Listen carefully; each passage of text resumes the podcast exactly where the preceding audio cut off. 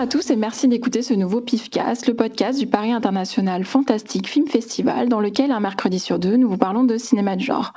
Nous enregistrons toujours confinés, bien que nous ne soyons plus obligés de le faire, mais évidemment nous le faisons pour des raisons de distanciation sociale. Donc on s'excuse encore une fois pour la qualité du son qui n'est pas optimale, mais on vous remercie pour votre fidélité. Donc pour l'animer avec moi et chacun chez soi, Cyril. Coucou. Xavier. Bonjour. Alal. Salut Véro et Laurent. Hello. Dans le PIFcast, on commence toujours par l'œil du pif, le tour de table de ce qui nous a récemment tapé dans l'œil dans le genre, puis nous passons au dossier qui est consacré aujourd'hui aux asiles psychiatriques. On commence donc à l'œil du pif, avec l'œil du pif, et on commence avec Xavier. je le sentais, je le voyais venir. Ah, bah c'est bien, c'est bien, c'est bien. C'est une très bonne idée de commencer par moi. Euh, du coup, euh, en fait, à la base, c'était pas du tout l'œil du pif que j'avais prévu. Et euh, en fait, dans mes pérégrinations sur Amazon Prime, pour une fois, je suis tombé sur un film que j'avais totalement oublié, que je n'avais jamais vu et, dont je connaissais l'aura culte.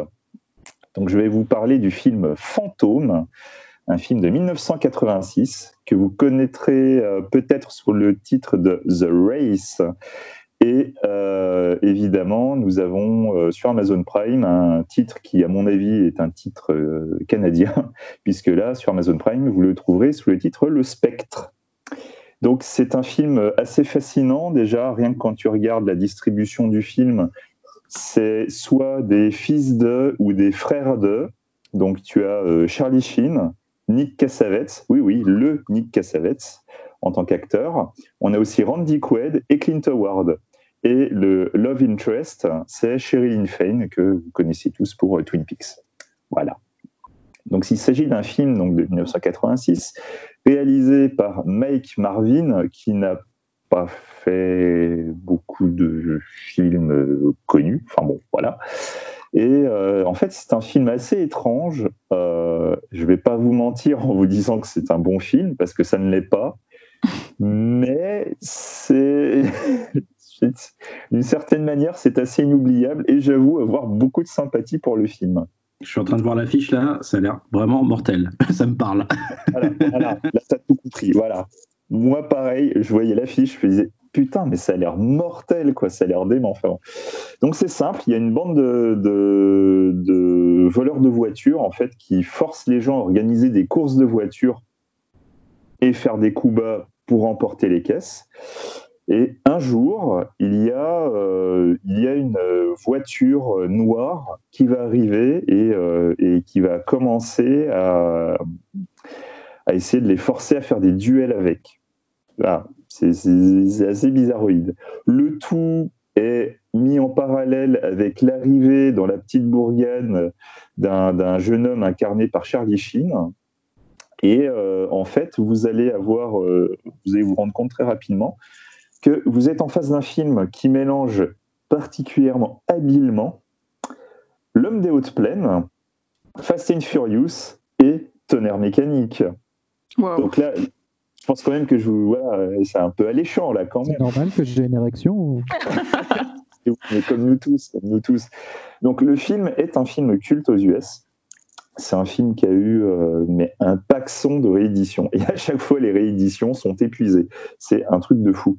C'est euh, un, un, film classique euh, de, de, vengeance avec euh, un, un, mec, bah, on est comme, enfin, c'est l'homme des hautes plaines. Hein.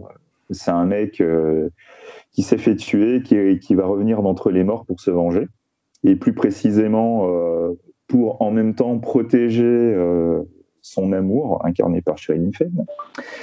Et euh, bah, c'est un concentré 80s ultra cheesy, mais c'est tellement 80s, je, vois pas ce que tu peux rajouter dans le film pour être plus 80s.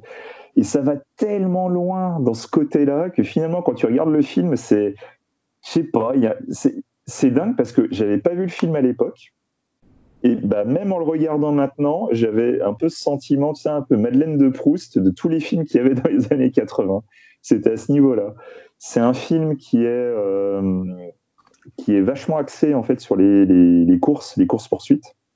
C'est un film qui était bourré de références aux films actuels de l'époque. Donc, tu as des références à The Thing, Rencontre du troisième type. Évidemment, Mad Max 1 et 2.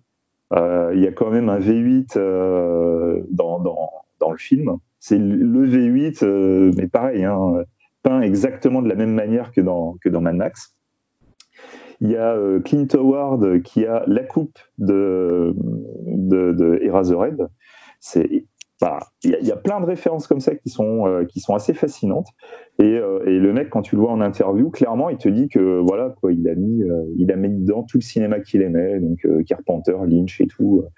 Alors après, évidemment, il n'est pas au niveau, mais il y a quelque chose de vraiment foncièrement sympathique dedans, que, voilà, qui prend quand même. Tu sais que tu te rends compte que tu vois un film qui est pas vraiment bien, mais ça le fait quand même. Alors évidemment, ceux qui aiment les caisses, vous, tout de suite, je vous dis, vous allez avoir une érection totale. Ah non, mais pour les voitures, mais laisse tomber, c'est du car porn, hein, ce truc. Du car porn. C'est euh, si vous êtes fan de caisse, vous aurez une érection et peut-être même le petit bout d'orgasme à la fin. C'est un, ce film en fait, le, pour, pour, tout ce qui est voiture, en fait, il y a un mélange de, de, différentes caisses qui sont assez mythiques. Donc, euh, comme j'ai déjà parlé, il y a la V8 de Mad Max, mais surtout le, véhicule qui est utilisé euh, par le fantôme, c'est un, un modèle euh, particulier, c'est un, un, prototype de, Turbo Interceptor qui a vraiment de la gueule. Tu as l'impression de. Enfin, ouais, tu aurais fait une série avec cette caisse-là, tu faisais, un, tu faisais un croisé entre K2000 et tonnerre mécanique. Et justement, si je, parle de, si je parlais de tonnerre mécanique, si vous aimez la série tonnerre mécanique, c'est ça l'ambiance du truc.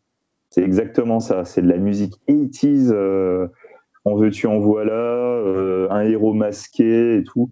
C'est euh, vraiment, vraiment cool. Quoi. Au niveau de la bande-son, quand même, on va en parler un petit peu. C'est à base de Motley Crue, Ozzy Osbourne, Billy Idol, Robert Palmer, Bonnie Tyler. Bon, bah voilà, quoi. Je pense que vous avez compris quelle est l'ambiance quelle est l'ambiance du film. C'est mon œil du la semaine prochaine, c'est parti pour. et, en fait, c'est assez marrant parce qu'en fait, c'est un film qui, euh, je ne sais pas si vous connaissez le, film euh, California Kid, c'est un, téléfilm avec Martin Sheen qui, qui avait à peu près la même histoire. Pareil, euh, un mec qui se fait tuer en course, qui revient d'entre les morts. Donc c'est assez marrant de voir le fils qui fait un film qui ressemble comme deux gouttes d'eau à ça. Mais le vrai truc qui est fascinant, et alors là, ça, moi, je vous jure, ça m'a fait deux heures dans ma vie, c'est qu'en fait, quand j'ai regardé le film, je me suis dit, putain, ça ressemble à The Crow mais ça ressemble vraiment à The Crow. Il y a un personnage qui s'appelle Skunk, euh, il y a une caisse qui ressemble à une des caisses de The Crow, il y a, des il y a une course-poursuite à un moment qui, ressemble à la course-poursuite de The Crow, il y a tout le côté bande-son vachement mis en avant, enfin, il y a vraiment mais plein plein de détails. Et quand tu regardes, quand tu fais tes recherches sur Internet, tu te rends compte qu'en fait, sur des forums, les mecs, ils ont des discussions endiablées en se demandant, mais est-ce que The Crow a pompé Fantôme? C'est à ce niveau-là. Hein, il y a, vraiment plein plein de détails. Et en fait, en, quand tu, continues à chercher, ben, ça a vraiment l'air d'être un incroyable hasard, parce qu'on est dans un type de film qu'on a déjà vu 12 000 fois. Le fait de mettre une bande-son particulière, bon, voilà. Mais c'est troublant. Voilà, c'est vraiment troublant le rapport entre les deux. Euh, bon, après, voilà, moi, je ne vais pas en parler plus que ça, parce que ça ne mérite pas non plus euh, d'en parler pendant trois heures, mais c'est un film assez fascinant. Et voilà, je trouvais ça marrant de, regarder un film que tu n'avais jamais vu, tu connaissais certes, mais que tu n'avais jamais vu, et avoir ce côté Madeleine de Proust, j'ai trouvé ça euh, vraiment très intéressant. Voilà. Euh, j'en ai là-bas volé.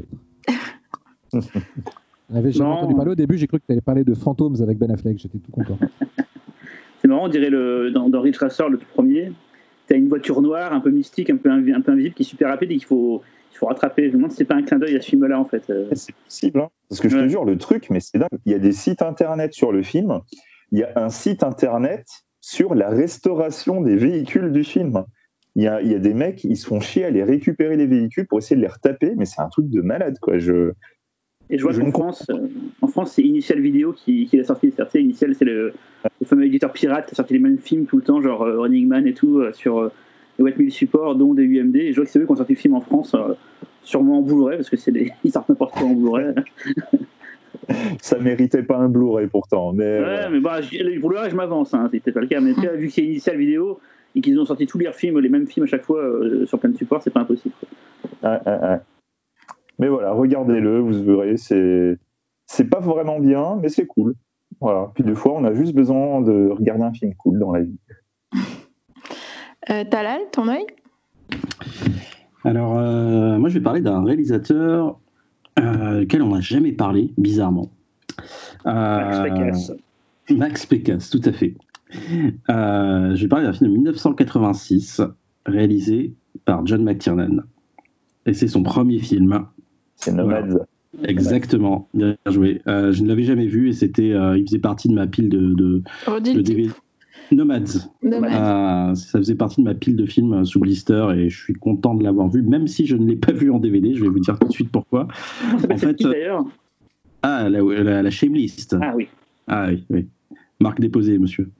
Euh, donc non, en fait, je l'ai même pas vu en DVD. Je l'ai vu. euh, je me suis dit bah tiens, j'ai vu qu'il était sur Shadows et je vais en profiter pour regarder euh, mon premier film sur Shadows. Alors bon, moi, je suis pour l'instant, je suis toujours embêté parce que j'ai pas d'appli, donc je suis obligé de streamer depuis mon ordinateur, mon téléphone vers mon Apple TV ou, ou la Chromecast pour ceux qui ont une Chromecast.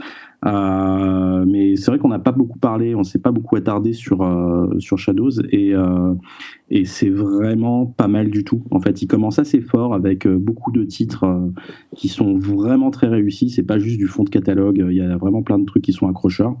Et, et du coup, ce, ce film-là m'a- m'a- m'a- m'avait tapé dans l'œil. Je me suis dit, bon, bah, pourquoi pas à ce moment-là tenter ma chance. J'ai eu un problème technique qui m'a un peu saoulé.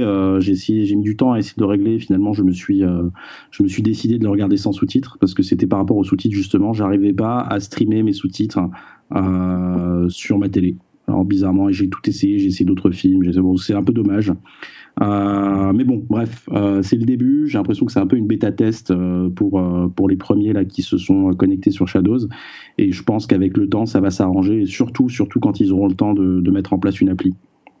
Voilà, et on fait un bisou à Aurélien qui, qui depuis peu a rejoint euh, les équipes de Shadows. Euh, comment? Gros poutou. Pour... Ouais. Gros poutou, Aurélien. Euh, donc ouais, donc je vais revenir sur Nomads. Euh, donc le premier film de John McTiernan, hein, donc un des plus grands cinéastes d'Hollywood, et c'est peut-être pour ça qu'on n'a peut-être pas parlé de lui, parce que les films sont tellement monstrueux et évidents que du coup on n'a jamais pensé à citer euh, Predator par exemple. Mais pourtant ce film-là a été réalisé un an avant Predator. Et donc deux années avant Die Hard. Donc c'est vous dire, en fait, le bonhomme a, a enchaîné tout de suite un grand chelem il a démarré en trombe en fait sa carrière, Euh, pas tout jeune parce qu'il avait déjà 35 ans à l'époque. Euh, Quoique c'est relativement jeune, mais à Hollywood c'est vrai qu'on a plutôt tendance à engager des jeunes très très jeunes réalisateurs. Euh, alors de quoi ça parle? Euh, C'est Jean-Charles Pommier. J'insiste avec l'accent parce que c'est un Français, un anthropologue français qui meurt brutalement aux urgences dans les bras du docteur Helen Fax, un médecin récemment arrivé à Los Angeles. Et avant de mourir, Pommier murmure des paroles mystérieuses au docteur.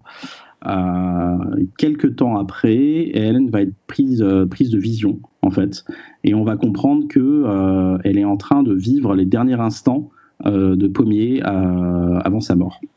Et on va aussi découvrir que la, mort mystérieuse, enfin la mort de la raison de la mort de, de Pommier, en fait, serait liée à une mystérieuse bande de voyous, donc qui serait donc responsable de la mort de, de l'anthropologue. Donc c'est le seul et unique film euh, écrit par euh, McTiernan. Euh, le film est très très peu connu. J'ai, j'en entendais parler. C'était surtout Erwan Shafio, qui est un gros fan de, de McTie, qui, m'en parlait beaucoup. Et mais globalement, c'est vrai que quand tu parles de McTiernan, c'est, c'est loin d'être le film qu'on évoque. Et, apparemment, bah, il a été bien bien conspué par la critique à l'époque. Euh, et c'est pas étonnant parce que euh, je crois que le film aujourd'hui gagne grâce à la filmo de McTiernan.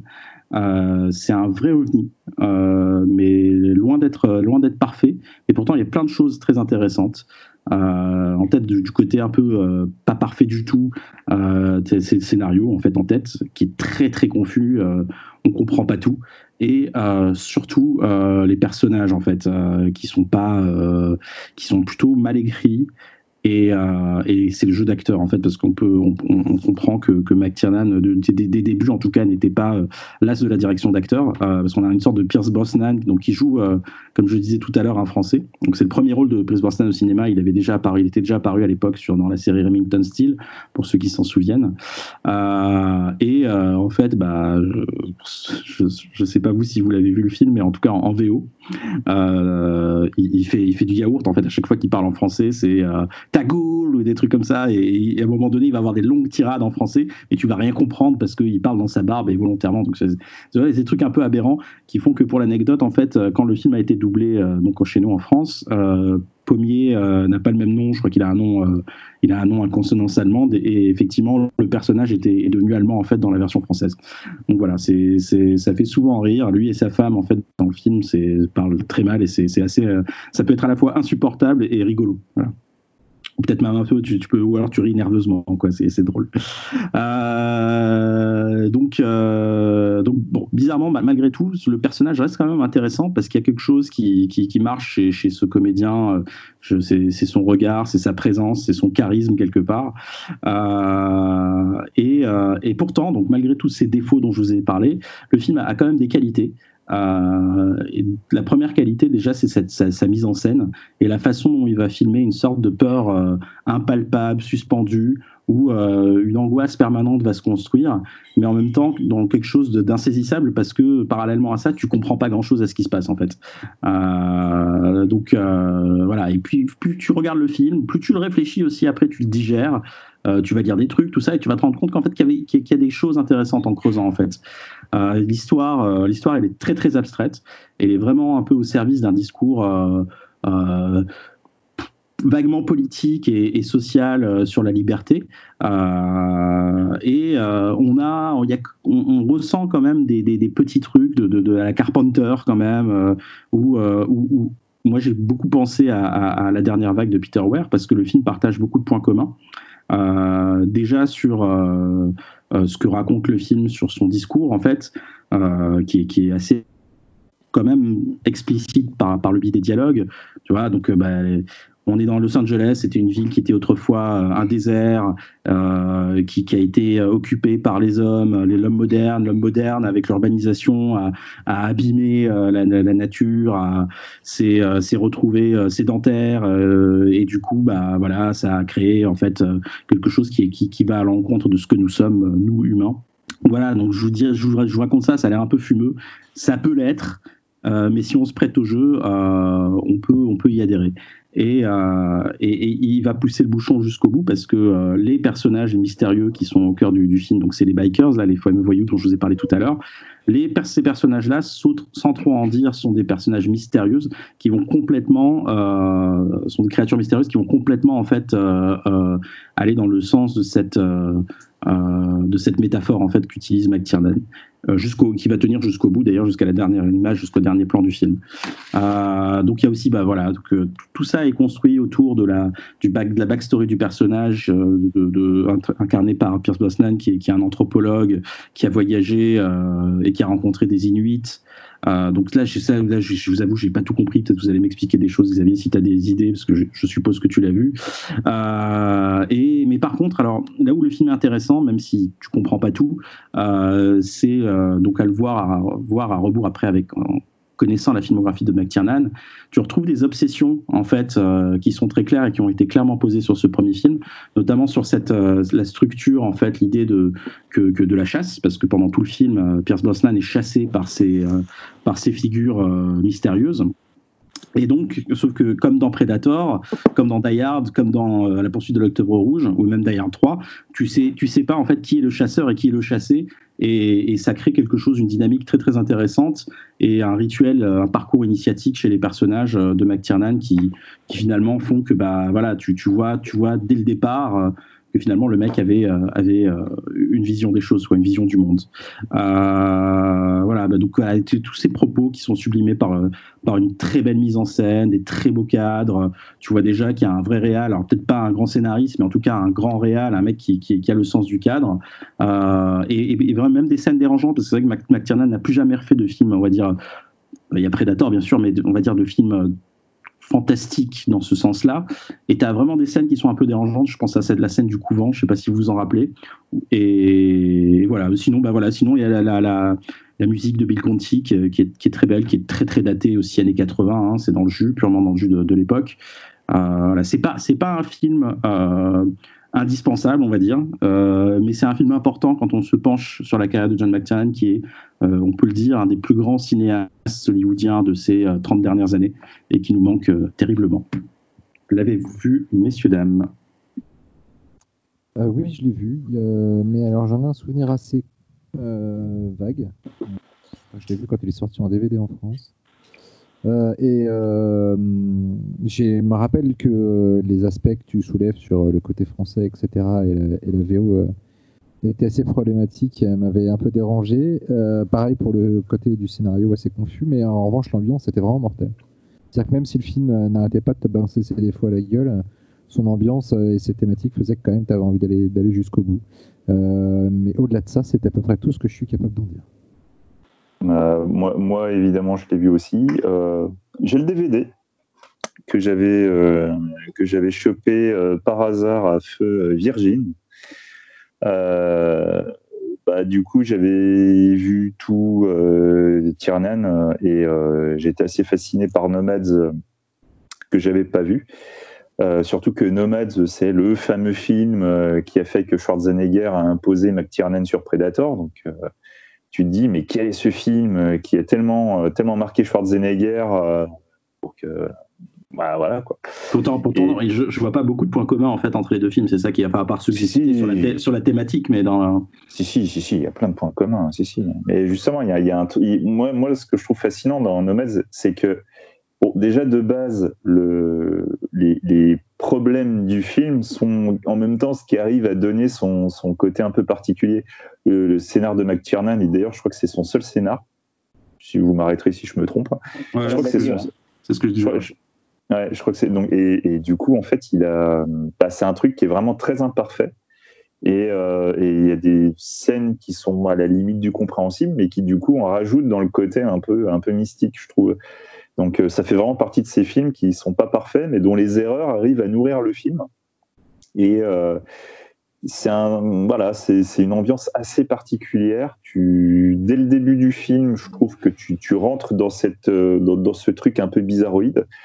Parce que même quand il se retrouve confronté aux nomades il est il a pas une réaction normale quoi. Il, il a vraiment tout de suite une réaction d'anthropologue Euh, il est plus fasciné pour savoir euh, bah, qui ils sont comment ça font comment ils fonctionnent et tout plutôt que d'essayer de se protéger et, euh, et comme c'est un personnage qui essaie de, enfin, qui, qui s'apprête un peu à rentrer dans le moule de la société, tu sens que quelque part, c'est la peur est quand même sous couvert de fascination pour un, pour un autre mode de vie, quoi.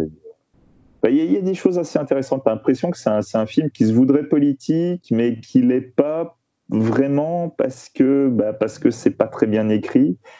Mais le truc est vraiment euh, est vraiment fascinant quoi. C'est euh, il y, a, y, a, y, y a des idées euh, assez costauds et non vraiment Nomad c'est un film à voir. Enfin je pense que c'est assez important à voir parce que même si c'est un truc je crois qu'il avait un peu il avait un peu bâché le Ouais, il aime, plus, il aime pas du tout le film. hein, avec, Ouais, euh, voilà, mais euh, j'essaie de me rappeler sur quel. Il y, y avait un com audio, il avait bâché le film. Euh, putain, je crois que c'est Basique. Ou une interview, je sais plus. Enfin, il avait bâché le truc. Et euh, moi, j'avais déjà vu Namaz, je me disais, bah c'est clairement le type de film. Tu vois, c'est typiquement le premier film où tu te dis, bah, il y a déjà tout dedans, en fait. Il y a déjà tout. Et euh, il y a, y a- c'est peut-être sur- il y, a, il y a aussi un petit côté un petit peu Carpenter, je trouve, dans l'ambiance. euh, voilà, si ça peut, si ça peut aider les gens à regarder le film, c'est une vraie curiosité qui, qui, pour moi, mérite d'être vue. Franchement, voilà. Je pense que vous allez, euh, vous allez y trouver des points communs avec d'autres films et tout. voilà. Cyril, pas vu? Pas vu, pas pris. Bah, pareil. du coup, je vais me donner la parole. Ouh. Allez. En fait, je vais me donner la parole parce que moi aussi, c'est marrant, j'ai vu un film, un premier film, euh, enfin, pas un premier film, un second film d'un réalisateur célèbre, c'est La main du cauchemar de Oliver Stone, euh, alias The End, un film de 1980 et c'est son deuxième long métrage. Euh, après euh, La Reine du Mal, alias Caesar. Euh, donc, La Reine il du a- Mal qui sort très bientôt en, en France en vidéo. Ah bah, c'est bien La Reine du Mal ou pas? Je me demandais parce que ça fait envie déjà le, Je n'ai pas vu, mais sache que normalement il devrait être euh, possible de le visionner avec un magazine très connu euh, très bientôt. un truc qui commence avec deux M. Voilà. Ça sort Ok. chez Lucide, hein, pour information. Euh, bon, pour revenir à La main du cauchemar, euh, donc c'est écrit et réalisé par Oliver Stone, mais c'est adapté du roman The Lizard's Tale de Mark Brandel. Alors de quoi ça parle? Le pitch, c'est Jonathan Lansdale, euh, joué par Michael Ken, qui est un dessinateur de comics à succès et qui va perdre sa main droite, donc celle avec laquelle il dessine, dans un accident. Donc, euh, suite à cet événement, euh, sa vie va être complètement bouleversée, aussi bien sur le plan professionnel, hein, du coup, parce qu'il peut plus dessiner, euh, que personnel. Et en fait, il se trouve que suite à l'accident, la main qui a été arrachée n'a pas été retrouvée. Euh, donc voilà, en général, on cherche la main après un accident quand on se fait couper la main, sachez-le. Euh, et là, elle n'a pas été retrouvée. Et en fait, nous, euh, spectateurs, on va voir que cette main, elle existe bel et bien et que et qu'en fait, elle est, elle est animée et qu'elle va en plus partager les sentiments que ressent Jonathan et de manière exacerbée. Voilà, donc je vous laisse imaginer ce qui peut bien se passer par la suite. Donc j'ai vraiment été surprise par ce film. en fait, j'ai d'abord vu le titre, La main du cauchemar. Je me suis dit, bon, qu'est-ce que c'est? C'est un truc euh, un peu bis. Puis j'ai vu Liverson, ça m'a intrigué. Et là, vraiment, c'est un, mélange de film d'horreur et de drame psychologique. J'ai vraiment trouvé ça super, euh, super étonnant c'est pas parfait. Hein. Euh, voilà, il y a, y a, quand même des choses, euh, genre limite la partie horreur aurait pu être évitée parce que ce qui est vraiment réussi, c'est la partie drame. Euh, mais, mais enfin, c'est, ça parle de, de, du deuil, du couple, des sacrifices qu'on peut faire, et en même temps, il y a cette touche d'horreur et ce, ce, ce cette espèce de genre à part entière de la main qui se balade toute seule. On a déjà parlé euh, d'autres films dans lesquels c'est le cas, notamment dans l'émission euh, euh, sur les films à sketch où il y avait ce fameux sketch avec Christopher Lee qui était assez formidable. Et là, on est vraiment là-dedans. En plus, les effets spéciaux ont quand même très très bien vieilli à part à deux trois plans près, mais sinon ça a vraiment globalement très bien vieilli. C'est Carlo Rambaldi qui était derrière, enfin qui était dans l'équipe qui les a fait, donc c'est pas trop une surprise vu qu'après il va bosser sur Alien et E.T. Et, euh, et c'est dommage parce que Michael Ken dénire complètement le film après coup, alors que franchement le rôle est génial. Enfin, je trouve que c'est très bien écrit, les personnages sont super. Je trouve que c'est vraiment ce bon équilibre, c'est ce qu'on aimerait bien voir tout le temps dans l'horreur, c'est-à-dire c'est ce bon équilibre entre euh, le vrai drame, la vraie histoire dramatique et euh, les éléments horrifiques qui arrivent, qui arrivent en cours de route. Et c'est un autre, une autre première fois pour, pour un compositeur célèbre puisque c'est James Horner qui a fait la musique et c'est une de ses premières compositions position aussi. Donc voilà, vous l'avez vu Oui. Alors? Bah écoute, euh, c'est très cool. C'est euh, alors après je dis peut-être des conneries. Hein, j'ai pas, je, je... Certainement. sûrement. C'est pas une adaptation officielle des Mains d'Orlac aussi ou... C'est très inspiré, mais euh, c'était c'était un roman quand même. Ouais, ouais, ouais, des années 20, ouais. Hum. Mais voilà. non, mais effectivement, très très cool. ça change assez de ce qu'on connaît de Liverstone, mais euh, enfin, c'est plus dans le côté euh, la, charge, la charge politique qu'on connaît habituellement de, de Liverstone. Euh, bah, en fait, si tu regardes bien Zien, il y a quand même des trucs, je trouve, qu'on retrouve un petit peu au niveau réel et tout, mais c'est même dans le scénar, les sous-textes et tout, bah, comme tu disais et tout. Enfin, il y a il y a, y a, un côté un peu. Il y a un vrai fond, hein, c'est sûr. Hein. Ouais, voilà, je, je vais un, un, truc un peu dramatique qui laisse quand même augurer de, de, de ce que va faire Oliver Stone après, quoi. Et euh, je trouve dommage en fait qu'il n'ait pas fait un film d'horreur euh, beaucoup plus tard, euh, même si quelque part si tu en es, on pourrait dire, il y a quand même des éléments horrifiques euh, dedans. Mais euh, ouais, ouais, j'aurais été assez curieux de voir euh, ce que Oliver Stone aurait pu faire euh, sur un, un, pur film d'horreur, mais genre, tu vois, dix ans après. Quoi. Ouais. Mmh. Non, ça aurait été assez intéressant, quoi. Euh, par contre, du coup, après The End, je crois qu'il a.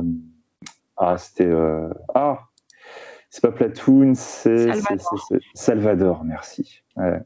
Euh, je crois que c'est dès, dès, dès, dès, le, le, dès, le, suivant, il est parti dans une mouvance. C'est ça, après, c'était fini l'horreur. Dommage. Ah ouais. Laurent, Cyril, Talal Pas vu. Oh mais, mais sur la chaîne. Ah, ok. T'as vu, mais on peut le voir où du coup, Véronique? Euh, en fait, là, c'était disponible avec euh, TCM Cinéma. D'ailleurs, on leur fait coucou parce qu'ils oh. communiquent souvent avec nous, ils nous retweetent, ils sont sympas. Et euh, donc, dans, avec Canal, on, il suffit d'être abonné à Canal si on a TCM. Et puis voilà. Donc, tu peux le voir, Laurent. Et, et Non, je pour- sais qu'il est, il est, quand je dis qu'il est sur un féministe, c'est-à-dire qu'il est dans ma playlist Canal 7. D'accord. Euh, il il m'attend bien au chaud au milieu de, de 452 autres films. Et- et je- je voulais juste te dire que du coup, je- depuis tout à l'heure, je suis en train de chercher la, la jaquette du film et ça y est, j'ai retrouvé, c'était chez, chez Warner Home Video. Voilà, j'ai retrouvé ma jaquette qui, qui était toute noire et tout et qui me fascinait. euh, Pour la main du cauchemar? Ouais, pour la main du cauchemar. ouais. Ok. Je l'avais vu en, en VHS et voilà, j'ai retrouvé, euh, j'ai retrouvé ma jaquette. donc Je suis content. Vous en foutez, mais c'est pas. J'ai une anecdote euh, sur le, le fils à Oliver Stone avec qui j'avais un peu discuté. Parce qu'il se lançait dans le film d'horreur, en fait. Il- son, fils, son fils fait des films d'horreur, mais par contre, euh, bon, il n'a pas les moyens et le talent du papa. Donc ce que j'avais vu de lui, c'était un peu de footage un peu pourri. Mais c'est marrant parce que du coup, on dit qu'il a plus fait de films d'horreur, euh, Oliver Stone, mais son fils, apparemment, veut se lancer là-dedans. quoi. Donc, euh, ouais, Ah ouais. une anecdote à deux balles. Bah, papa a déjà mis la barre assez haut. voilà. euh, Talal, pas vu? Non, pas vu. Et je vais, maintenant que je sais qu'il est sur TCM, je vais le voir. Mais c'est un film que, dont j'entends parler depuis très longtemps et, et je, je- que j'identifie très bien, qu'il faut que je vois absolument. Cyril, ton œil. Ah oui, attends, hein, je vais préparer mon texte. Déjà, je voulais faire un petit disclaimer avant parce qu'on on me reproche souvent d'être, de m'emballer un peu trop sur les quand je vends des trucs en mode je suis un peu trop dans la, la surenchère. J'avoue, je peux paraître parfois un peu. Un. Ah, c'est ton- côté marseillais, ça. Voilà, mon côté marseillais de, de Lyon, quoi. Mais en fait, j'ai tendance un peu à m'emballer. Et là, je vais faire un, un reproche aux gens qui ne s'emballent pas assez. Et je pense à Laurent, d'ailleurs peut-être à d'autres gens, euh, parce que je parle d'une série télé. Je sais que Laurent l'adore. Parce que je sais que tu adores cette série télé et tu m'as pas donné assez envie de la voir. Et je, et je t'en veux. C'est c'est son truc classique, il me le fait aussi. Hein. Ah Oui, mais ce que je- ah bah, c'était toi, c'était pour Journée to the West. euh, Oui, voilà. et bref, j'ai vu et je suis en train de voir en ce moment. D'ailleurs, je fais un petit coucou à Vanessa qui nous écoute. euh, je, je le vois la, la série en parallèle avec elle. Je suis en train de découvrir The Leftovers. Alors, attends, alors, je m'assure tout de suite. Oui. Ça fait des années que Oui, je bah dis que The Leftovers est la série télé la plus puissante que j'ai vue de ma vie et euh, une des plus Ouais, mais tu grandes donnes pas envie là. sur l'Amérique post-11 septembre. Donc, je sais pas ce qu'il te faut. Euh, j'ai dit, que- j'ai dit que la musique de Max Richter était extraordinaire. Enfin, Alors, la musique, on en a, donc, on en a euh, déjà parlé parce que c'était le choix d'Éric Gandois quand il était venu euh, Ouais, ouais. comme morceau musical. Mais en fait, on a. Oui. Non, mais tu m'écoutes pas en fait. C'est surtout ça. Ah, en fait. C'est Tu attends, que d'autres tu attends que d'autres qui te disent, tu nous Non, écoutes parce pas. que Cyril. François, François Co me dit que c'est une série géniale, mais sans plus. Et toi, Florent, enfin, j'ai- moi, pu tellement tout le temps que non, les gens ils craquent, ils regardent quand même, même s'ils ne aiment pas, au moins je les ai forcés à regarder. Bah, je trouve que du coup, des fois, les gens donnent pas forcément envie parce qu'ils À- à- ils à appuient ce pas assez longtemps. euh. Donc, bref. À ce rythme-là, tu vas commencer à jouer à des jeux de plateau, hein, fais gaffe. Non, non, non. donc tout ça pour dire que je suis, alors j'en suis qu'à la première saison et j'ai pas encore vu le tout dernier épisode de la première saison, donc ne, me- ne me spoilez rien s'il vous plaît. Mais effectivement, euh, donc, alors je vais expliquer ce que c'est. euh, Leftovers, euh, c'est donc une série initiée par Damon Lindelof. On en parlera un peu de lui après, mais vous le connaissez tous pour des choses comme Lost, comme Watchmen plus récemment, Prometheus, voilà. Et donc c'est une série qui raconte l'histoire d'un d'un événement qui a eu lieu aux États-Unis, enfin dans le monde entier d'ailleurs, c'est pas qu'aux États-Unis, où d'un seul coup, euh, plusieurs personnes sur Terre sont mises à disparaître d'un seul coup. Euh, voilà, sans raison apparente, sans euh, canevas précis. Il n'y a pas eu genre euh, des gens méchants qui partent ou des gens gentils. Il y a des gens qui ont disparu. Des fois, euh, dans une même famille, tu peux avoir trois, quatre personnes qui ont disparu. Des fois, juste une personne, des fois rien. Voilà.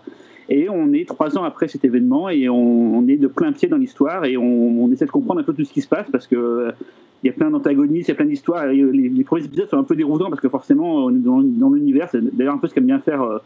Euh, Lindelof, par exemple, dans Lost, où dès le départ, on a plein de trucs qui se passent et on est censé comprendre et on comprend rien. Et forcément, au fur et à mesure des épisodes euh, et des différentes histoires qui vont se développer, on va enfin mieux comprendre les, rouages qui relient tout ça. Et effectivement, c'est juste, euh, c'est juste euh, fascinant, quoi. Et, et je regrette de ne pas avoir vu ça avant. Donc, ça a été diffusé pour la première fois en 2014. Il y a trois saisons, donc euh, jusqu'en 2017. Donc, ça fait déjà un petit moment, même si c'est pas donc ça, quoi. Euh, euh, donc, euh, Lindelof, euh, moi, j'ai tendance à me méfier un peu de lui parce qu'effectivement, Lost, c'était une série où il y avait beaucoup, beaucoup, beaucoup, beaucoup, beaucoup, beaucoup de portes ouvertes qui n'étaient rarement fermées. T'as oublié Euh, des beaucoup, hein, t'as oublié Ouais. quelques beaucoup. Il y a des vidéos sur YouTube assez rigolotes où on te dit bah tout ce qui été ouvert comme porte dans Lost et qui sera juste pour le côté euh, fun du côté waouh je te montre un truc bizarre mais je t'expliquerai jamais ce que c'est. Et j'ai un peu peur pour le moment c'est pas trop le cas que dans euh, Leftovers ce soit pareil mais bon pour le moment ça n'a pas l'air d'être trop le cas. Euh, Lindelof on lui donc on lui disait tout à l'heure on lui donne les scénarios de, de, de, Lost. Prometheus je sais que ça a été un scénario qui était beaucoup critiqué. Moi je j'ai rien contre Prometheus mais c'est vrai ça a été beaucoup critiqué paraît que la série Watchmen elle est démente, donc ça du coup j'ai envie de la voir maintenant, mais je ferai ça sûrement après. Ah, c'est hyper bien, ouais, donc je regarderai ça après. Euh, The récemment, il avait fait voilà, The Hunt, qu'on avait vu ensemble d'ailleurs Laurent, et qui devait être la, la clôture des hallucinations collectives et finalement ne l'est pas, qui est d'ailleurs co-réalisé, enfin c'est réalisé par euh, Craig Zobel qui a, qui a réalisé des, des, des épisodes de The Leftovers, et donc scénarisé par Damon Lindelof. Euh, C'est bien- voilà, C'est bien ou pas? C'est bien ou pas du coup, The Hunt The Hunt c'est dément, euh, c'est génial, quoi. C'est, un des meilleurs films de l'année sans, sans problème. Euh, dans, les, dans les travaux de Lindelof aussi, il a, il a fait À la poursuite de demain, que j'aime beaucoup, de Brad Bird. Il a fait les adaptations, donc pas les scénarios, mais les adaptations de World War Z et Cowboy et Envahisseur, donc ça c'est, moins, moins une réussite. Dans le casting, il y a- le casting de la série, il est, il est- parfait. Je retiendrai Liv Tyler, euh, qu'on, voit très peu souvent, que j'adore cette actrice, et elle a un rôle vraiment sympa. En tout cas, de ce que j'ai vu, ça se trouve dans les épisodes de saison suivante, ça va être autre chose, mais en tout cas, elle a, elle a un rôle assez particulier. Et surtout, un acteur que j'aime beaucoup, euh, Christopher Eccleston, et là je sens que Xavier doit avoir sa, sa moustache qui frétille.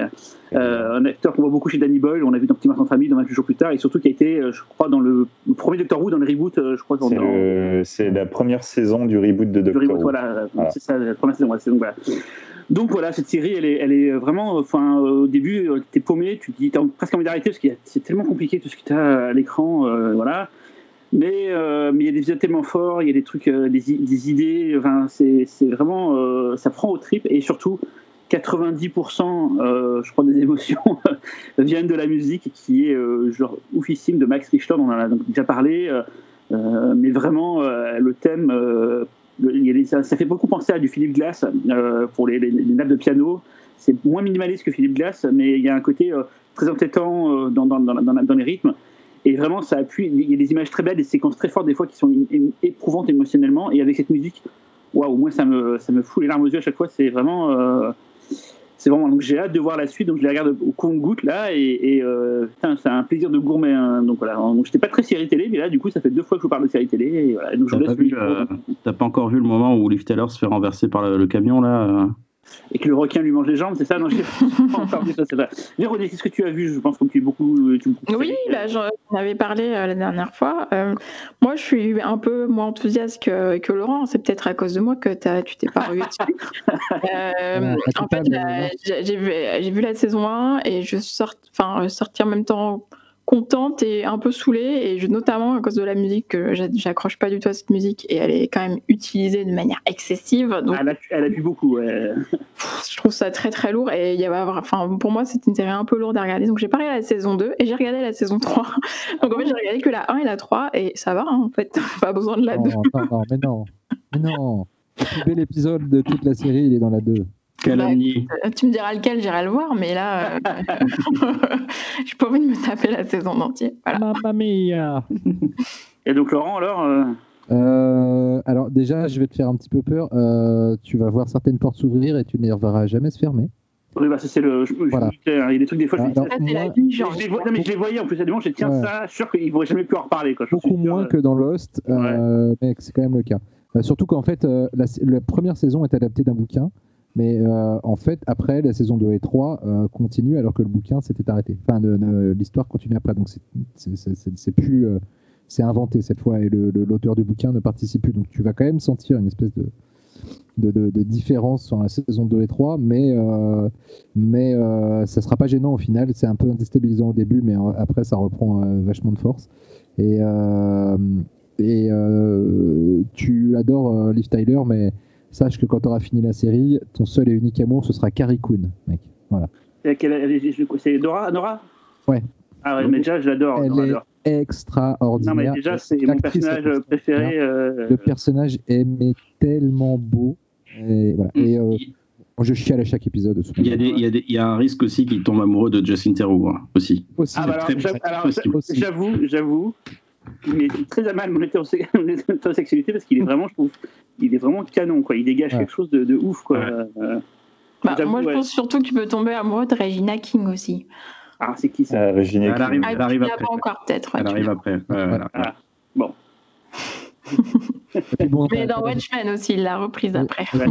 et puis bon, là, elle, est- est encore un peu jeune, mais tu peux tomber d'elle, amoureux d'elle dans Once Upon a Time in Hollywood. Mais Ah bah oui. euh, la fille Oui. de Andy Ah, mais d'accord, c'est elle. euh, Ouais, oui, c'est elle, oui. qui- Absolument ah, C'est la fille de la fille du- de, de, de, la famille. pas. Ouais, tout à fait. Oui, d'accord, oui. Putain, elle me disait quelque chose. Et qui joue dans le clip d'ailleurs de. Exactement. Euh, par. Spike Jones. Ah putain, Ouais. sa tronche me disait quelque chose et j'arrive pas à mettre dans quoi. euh. non, parce que sa tête, elle, a une tête très particulière. Elle fait des grimaces Ah, dans le clip de. Spike Jones. euh, tu vois ce que je veux dire elle a, elle a une tête. Ah ouais, tout à fait, ouais. Et je dis, putain, j'arrive. Ah, merci, merci, merci de. T'es con. Bah, si tu m'écoutais un peu plus, hein. Oui, bah non, c'est pas une attaque que je voulais faire, Laurent. C'est juste pour dire que des fois, euh, n'hésitez pas à, à trop dire aux gens, putain, mais regardez ça, c'est mortel. Quitte à insister. Ah, mais tu vois, lourdement. toi, tu le fais trop et après, du coup, on est un petit peu déçu quand on a mais, fait. mais parfois, les gens sont contents. Mhm. Vaut mieux trop. que- Et Xavier, du coup, n'a pas donné. Tu l'as peut-être pas vu, Xavier, si? Euh, non, parce que moi, Damien Lindelof, j'ai beaucoup de mal, mais, mais je dois avouer que une certaine Véronique Davidson a réussi à, à- voilà. Elle m'a, elle m'a un peu forcé à regarder euh, la série Watchmen et, euh, et effectivement Watchmen c'est euh, vachement bien. Euh, et oui, je- moi je suis tombé amoureux de Regina King. Voilà. Ça me- Voilà. Et j'avoue que du coup, ok, The Leftover, je lui laisserai sa chance parce que, parce que Watchmen, c'était quand même bien cool. Quoi. En fait, moi, c'est Zone qui m'a vraiment fait passer le, le déclic. Et surtout, euh, François Co m'avait dit à l'époque que la saison 3, enfin, le début de la saison 3 de Leftover, c'est ce qu'il avait vu mieux euh, depuis hyper longtemps. Donc, ça m'avait vachement intrigué. Et je me dis, tiens, faudrait que un jour, je regarde quand même ça. Quoi. Et comme toi, le- Xavier, c'est vraiment à cause de Lost. Je me suis dit, putain, en fait, il est relou. Je- Lost, c'est- tellement galvanisant et c'est tellement décevant à la fois que euh, c'est énervant un petit peu. En fait, euh, voilà, quoi. Donc, j'avais peur que ce soit pareil là-dessus. Et c'est quand Moi, même moins le cas. détestais, je détestais Lindelof jusqu'à euh, jusqu'à The Leftovers et depuis, c'est mon dieu. Donc, et voilà, Et- c'est- Je connais quelqu'un qui a fait un stage de, je connais quelqu'un qui a fait un stage de- d'écriture de, scénario avec lui. et Stéphane Bourgoin. euh, Cela dit, en matière, de, en matière de laisser les portes ouvertes et de pas les fermer. hein. Et je peux me la Euh, péter deux secondes. euh, j'ai vu, euh, j'étais à l'avant-première de la, de la- du premier épisode de la saison 3 de The Leftovers qui faisait l'ouverture de Série Mania cette année-là, donc en 2017, j'imagine. Et donc j'ai vu Justin Theroux en vrai, avec sa femme, Jennifer Aniston. Ah, il est avec Ah. Aniston Putain, le bâtard. Voilà, c'était mon moment people. Il est bien en vrai, il a, il a, il a du sex appeal. Euh, ça n'a jamais été trop ma cam, donc euh, je m'en Voilà. foutais, je regardais Jennifer, moi. Donc voilà, c'est tout ce que j'avais à dire sur le film. Le reste de la série. ok. Euh, bah, du coup, Laurent, à toi Euh, alors moi, je suis en pleine correction, enfin en, en bouclage bientôt éminent d'un de la réédition du hors-série Slasher de Mad Movies, euh, hors-série qu'on avait fait en 2011 et qu'on sort en version euh, bien augmentée, euh, bien revisitée. Et du coup, euh, comme j'ai écrit quelques papiers, j'ai dû, euh, j'ai dû me taper euh, une brouettée de mauvais slashers, il faut bien le dire. Parce qu'en fait, je m'occupe des des papiers sur les, les acteurs qui ont commencé dans les slashers, ou en tout cas qui ont eu des- soit des tout petits rôles avant d'être connus, etc. Et, euh, mais quand même, dans le lot, je me suis tapé un truc assez sympathique et je me suis dit, tiens, euh, ça sera mon œil du pif. Euh, c'est No One Lives de Ryuhei Kitamura. euh, que j'ai euh, que j'avais sou- sou- souvent repoussé parce que Kitamura euh, je garde enfin moi je fais partie des, des quelques personnes qui ont eu la chance de voir Versus en salle quand il est sorti en France dans très peu de salles On était là aussi. voilà. Et, et, et après, c'est sûr qu'à part peut-être Azumi et encore, et, euh, et Midnight Midtrain, bon, le, le mec a pas non plus, euh, nous a pas non plus transcendé comme il avait pu le faire euh, avec, euh, avec Versus. Et c'est vrai que c'est ces petites péloches horrifiques qu'il a fait comme No One Lives ou le dernier là. euh, Range. Range, voilà, sont, sont des films vers lesquels j'allais pas, j'allais pas euh, de bon cœur parce que leur répute était, euh, était pas euh, géniale. Et finalement, No One Lives, ça s'est révélé fort sympathique. Donc je fais le pitch pour ceux qui connaissent pas. C'est l'histoire d'un couple qui, qui voyage en voiture, qui est en train de déménager. à travers les États-Unis, un couple assez aisé visiblement, ils roulent dans une belle BM. On sent qu'ils sont, euh, sont un petit peu en- en délicatesse à cause d'une histoire euh, impliquant une autre femme. Euh, et puis, euh, ils rencontrent un, malheureusement dans un bar un, groupe de. C'est pas trop, c'est des bikers, des, rednecks, enfin bref, une espèce de, gang slash famille de, malfaiteurs qui, vivent de. de qui pas de kidnapping de pardon de quand, on rentre chez les gens qu'on leur vole les trucs ça s'appelle cambriolage voilà putain je suis vraiment plus étanche euh, qui vivent le cambriolage et euh, ils décident de s'attaquer à, à ce couple euh, bien mal leur en, leur en prend puisque en fait l'homme de ce couple dont on ne connaît pas le nom qui s'appellera juste tout au long du film, le driver, le conducteur, euh, se révèle être un psychopathe tueur en série euh, extrêmement euh, dangereux. Voilà. Et donc, tout le film va ensuite consister en une bataille rangée entre ce psychopathe et cette famille. voilà, donc le premier avantage du film, c'est que le tueur est, est incarné par Luke Evans, qui donc à l'époque n'était pas encore ultra connu. Il avait eu des rôles dans des gros films comme les Immortels ou euh, Robin des Bois, mais, euh, mais il n'avait pas encore explosé grâce à Fast and Furious 6 et, et Le Hobbit, La désolation de Smog. Et, et là, il est, il est vraiment assez vraiment cool dans le rôle parce que le tueur qu'il incarne je l'ai défini un peu comme un mélange entre euh, Hannibal Lecter et Patrick Bateman, mais avec un côté un peu mélancolique en plus. Euh, et il arrive vraiment à faire passer quelque chose euh, sur un personnage qui, à la, base, à, la base, est un pur personnage de, film bis. D'ailleurs, le film est un pur film bis, hein, il ne faut pas chercher une quelconque profondeur dedans. Mais lui, par son interprétation, il a même quand même, amené un, petit truc un peu, un peu particulier au film, en tout cas à son personnage, qui, fait qu'au-delà des, quelques gore assez sympathiques de Kitamura et de, il y a deux, trois trucs de réel euh, assez fun, même si pour le coup, je trouve que le film est assez sage pour du Kitamura, 100 euh, ans bien sûr. Euh, le, le, film se laisse vraiment bien suivre. Il y a quelques, il y a vraiment deux trois trucs gore assez assez méchants, notamment une, un stratagème du tueur pour, ouais, pour dans la maison, dans, la, dans, la, dans, le domaine des, des, des cambrioleurs, qui est assez cool. voilà, c'est vraiment c'est un plaisir bis qui se laisse suivre vraiment sans. Euh, ça fait 1h26, on se fait jamais chier. Et, euh, et euh, ça tient ses petites promesses avec, avec un brio, ma foi, assez, assez humble, mais toujours assez égal. Voilà. Je ne sais pas si vous l'avez vu. Alors, moi, je l'ai vu. je me permets de rajouter que c'est surtout une production WWE Film. Ah oui, tout à fait, bien sûr. donc, production de la Ligue de catch. Oh, donc, catcheur au, générique. Voilà, et, euh, et euh, c'est lui qui avait fait euh, Sino Evil. Moi, personnellement, j'aime beaucoup parce que c'est bourrin. Non, ils avaient fait The Marine aussi. John Cena. et si, si, attends, ils avaient fait un film aussi qui m'avait étonné parce que ça avait rien à voir. Parce que tu sais, les, les, les, films de la, Ligue de catch, en fait, ils ont un cahier de charge assez précis, tu vois. C'est comme un truc un peu bourrin, faut, faut que ce soit bourrin, gore. Euh, et il y avait un film qui ressemblait pas du tout, c'est pas Oculus. Si, c'est The Mirror, tout à fait. The Mirror, ouais. Et The, Call aussi. The, Call, de Brad Anderson avec, euh, avec Ali Berry. Mais euh, ouais, enfin, du coup, je pense qu'au bout d'un moment, ils ont arrêté ce cahier des charges. Mais voilà, enfin, ouais, si vous aimez Sino Evil, ouais, regardez No One Lives. Hein, c'est ça, c'est con. C'est pas. C'est pas. Non, mais on s'en fout, quoi. Sur la photo, je me souviens d'une photo un peu, un peu dégueu, quand même. Ouais, mais on s'en fout, c'est généreux, c'est généreux. Et puis en plus, Kitamura, je suis désolé. Même quand il fait un mauvais film, tu peux pas lui reprocher de pas être généreux. Ouais, Je trouve que c'est un brouillon de Don Range. Don Range, je le trouve beaucoup plus abouti dans le genre. Ouais, c'est pas con, ouais. Euh, parce que No il y a deux, trois séquences, dont celle que as, dont tu n'as pas parlé, Laurent, mais tu as parlé, mais tu pas parlé, mm. qui a le seul vaut le détour, en fait. Euh, qui est ouf en fait. Mais euh, après, il y a un petit côté vraiment, j'ai raté l'avion aussi avec des pièges dans les souvenirs. Euh, parce que moi, je l'avais vu en, festival dans une, dans une nuit, donc j'ai des vagues souvenirs. J'aurais plus dit The Collector. Ouais, Collector, ouais, t'as très raison, Xavier. Mais là, je crois que j'ai vu dans une nuit, il y avait Collector, il me semble. C'est ça qu'on attendait beaucoup, celui-là, un, un, un, slasher fait par Kitamura, c'était assez attendu. J'étais un peu déçu en le voyant parce que c'était pas aussi ouf que ce que j'imaginais, mais mais comme tu dis, c'est pas des, enfin, c'est pas déshonorant. Franchement, ça se regarde. C'est même dans le, dans le panier haut.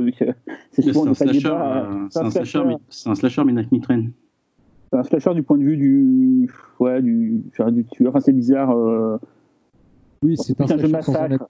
Ouais, c'est un jeu massacre. Disons qu'on a, on a quand même un tueur euh, psychopathe qui élimine les gens à l'arme blanche, euh, enfin avec un peu tout ce qu'il trouve d'ailleurs. Euh. Mais c'est vrai que, de toute manière, dans, dans, dans, cette, dans cette correction et revisitation du hors-série slasher, je, je, me suis trouvé parfois euh, enfin moi et, Fausto, un petit peu avoir des débats sur ce qu'était vraiment un slasher et qu'est-ce qui rentrait vraiment. Oh là, ça rentre dans le lot quand même. Là, ça rentre quand même dans le lot, même si c'est pas un pur slasher, il est vrai. En fait, c'est pas, pas un grand film, mais franchement, comme dit Xavier ou Laurent, vous perdrez pas de temps à le regarder. Hein. Franchement. Euh, ouais, à 1h26, quoi. oui, mais il y a un côté très euh, efficace, bébête, mais qui coule, en fait. C'est pas du tout. Vous ne ferez pas arnaquer en, le regardant, quoi. C'est un film à mater avec des potes, de la bière. Voilà, franchement, c'est et, donc le hors-série sort en juin, c'est ça euh, Il est en ce moment en pré-vente sur Ulule. Ouais. Euh, et euh, il devrait sortir euh, en- euh, fin, fin mai, début juin. ouais. Avec un DVD d'un film dont on a parlé ici. Voilà, c'est pour ça que je dis Ah, ouais, elle est forte, avec, le, avec le DVD de The House on Sorority Row de Mark Rossman. On en parlait dans le PIFCAS 68 sur les films Campus. Et la couverture du hors-série, la, la nouvelle couverture, elle est démente. hein. C'était un visuel de American Horror Story 1984. Ah, génial, j'ai vu la saison. failli faire un œil du pif, mais je suis en train de regarder la saison, Ah. donc euh, j'ai pas, pas fini. Donc euh, voilà. Ok. Eh bien, merci les amis, on passe au dossier. De passer deux longs mois, confinés ou pas, à essayer d'échapper à un méchant virus, à des amendes de 135 euros ou à la tentation d'ouvrir son frigo toutes les demi-heures. Cette émission est donc naturellement dédiée à nos auditeurs et auditrices dont la santé mentale a été mise à rude épreuve, mais qui, malgré tout, nous ont suivis assidûment pendant ces deux mois. Nous avons donc pour vous une sélection de cinq films qui se passent dans des asiles psychiatriques. Génial. Best intro ever. Bravo Véro. Je en train de me dire, elle est mortelle l'intro. Ah ouais, ouais, ouais, ouais, franchement. Euh, du coup, on commence avec le plus timbré d'entre nous. Cyril, bien Ah, sûr. Cyril. C'est pareil le dernier, c'est pour ça. Ah, tu bosses à la Pas du tout. Ah. Donc, euh, je vais- j'ai choisi un film que je n'avais pas vu d'ailleurs avant de le choisir. euh, un- parce qu'on a, les meilleurs films étaient déjà pris quand, quand on a, je suis arrivé sur le tableau où on choisit les films. Du coup, je me suis dit, tiens, je vais prendre un truc que je voulais voir depuis des années. Donc, c'est The Mansion of Madness euh, de Juan Lopez Moque- Attends, je vais la refaire. Moctezuma, voilà. Euh, réalisateur donc, euh, mexicain euh, que je connaissais pour un film qui s'appelait Alucarda. Et dont d'ailleurs j'ai vu du coup aussi pour pouvoir faire une comparaison avec Mansion of Madness. Et, je vais vous raconter donc l'histoire donc de ce film Mansion of Madness et après on va en parler un petit peu jusque là je crois rien de surprenant je vais reprendre un résumé que j'ai trouvé sur internet d'un fait par un ami d'ailleurs qui s'appelle Emmanuel Denis écrit sur Devil Dead euh, Manolito et euh, il a fait un très bon résumé donc je vais le reprendre tel quel ce sera très simple Euh, Gaston Leblanc un français revient dans son pays après un long séjour aux, États-Unis Journaliste de profession, il va alors visiter l'asile de fous du professeur Maillard, lequel est supposé employer des méthodes révolutionnaires. Un peu à la, à docteur Raoult, quoi. Maillard accueille chaleureusement le visiteur et le visiter son institution. Leblanc y découvre que les fous sont laissés en liberté et que la méthode de Maillard consiste à leur permettre d'exprimer leurs dérangements mentaux tant que cela ne les rend pas dangereux pour eux-mêmes et les autres malades. Et c'est là qu'à partir en vrille. Euh, un film mexicain euh, un peu surréaliste. Quand on, le voit, on pense tout de suite à, un équivalent euh, d'Amérique latine euh, qui est Jodorowsky, dont on a parlé d'ailleurs la dernière fois avec El Topo. Et effectivement, il y a des, des impointances entre, ce réalisateur-là et, son confrère, car en fait, il se trouve que le réalisateur, donc Juan Lopez Moctezuma, a produit en fait Fando Endless, le tout premier film de, de Jodorowsky, qui était une, adap- une adaptation d'une pièce de Fernando Arrabal. Et Fernando Arrabal et Jodorowsky ont monté ensemble avec Topor et tout le mouvement Panique. D'ailleurs, c'est un film qu'on pourrait un peu plus ou moins d'ailleurs lié au mouvement Panique. On en reparlera un petit peu après, même si d'ailleurs Xavier en avait déjà parlé pas mal la dernière fois. Euh, donc en fait, voilà, il y a des connexions. Euh, ils se connaissaient, Jodorowsky et euh, donc euh, Moctezuma. Il a d'ailleurs collaboré un petit peu sur El Topo aussi. Il n'a pas produit film, il a, il a participé dessus aussi. Et d'ailleurs, pour son premier film, donc pour Mansion of Madness, Moctezuma a d'ailleurs engagé beaucoup, beaucoup de monde en fait qui sont liés à Jodorowsky. Euh, il a pris le chef opérateur, euh, Raphaël Cordicchi, euh, Corchidi, euh, le producteur Robert Wiskin, le monteur Federico Landeros. Pour la direction artistique, il a fait appel à la peintre surréaliste Leonora Carrington. Et ce que je n'ai pas dit d'ailleurs, c'est que le, film est une adaptation d'un bouquin, d'Edgar Allan Poe, d'une nouvelle plutôt qu'un qu qu bouquin, euh, qui s'appelle Le système du docteur Goudron et du professeur Plume. Euh, J'adore ce titre, je trouve ça très très beau. Et donc c'est la première, la première réalisation de, donc de, de Moctezuma pour le, pour le cinéma. Euh, on doit d'ailleurs un peu son, sa redécouverte ces derniers temps par un label dont on parle souvent ici qui s'appelle Mondo Macabro de Pete Tombs, qui avait d'ailleurs sorti ces, ces, deux films-là, donc Mansion of Madness et Le Carda en, DVD. C'est comme ça que je les avais repérés à l'époque. Le film, donc, se passe, comme on l'a dit, dans un asile psychiatrique.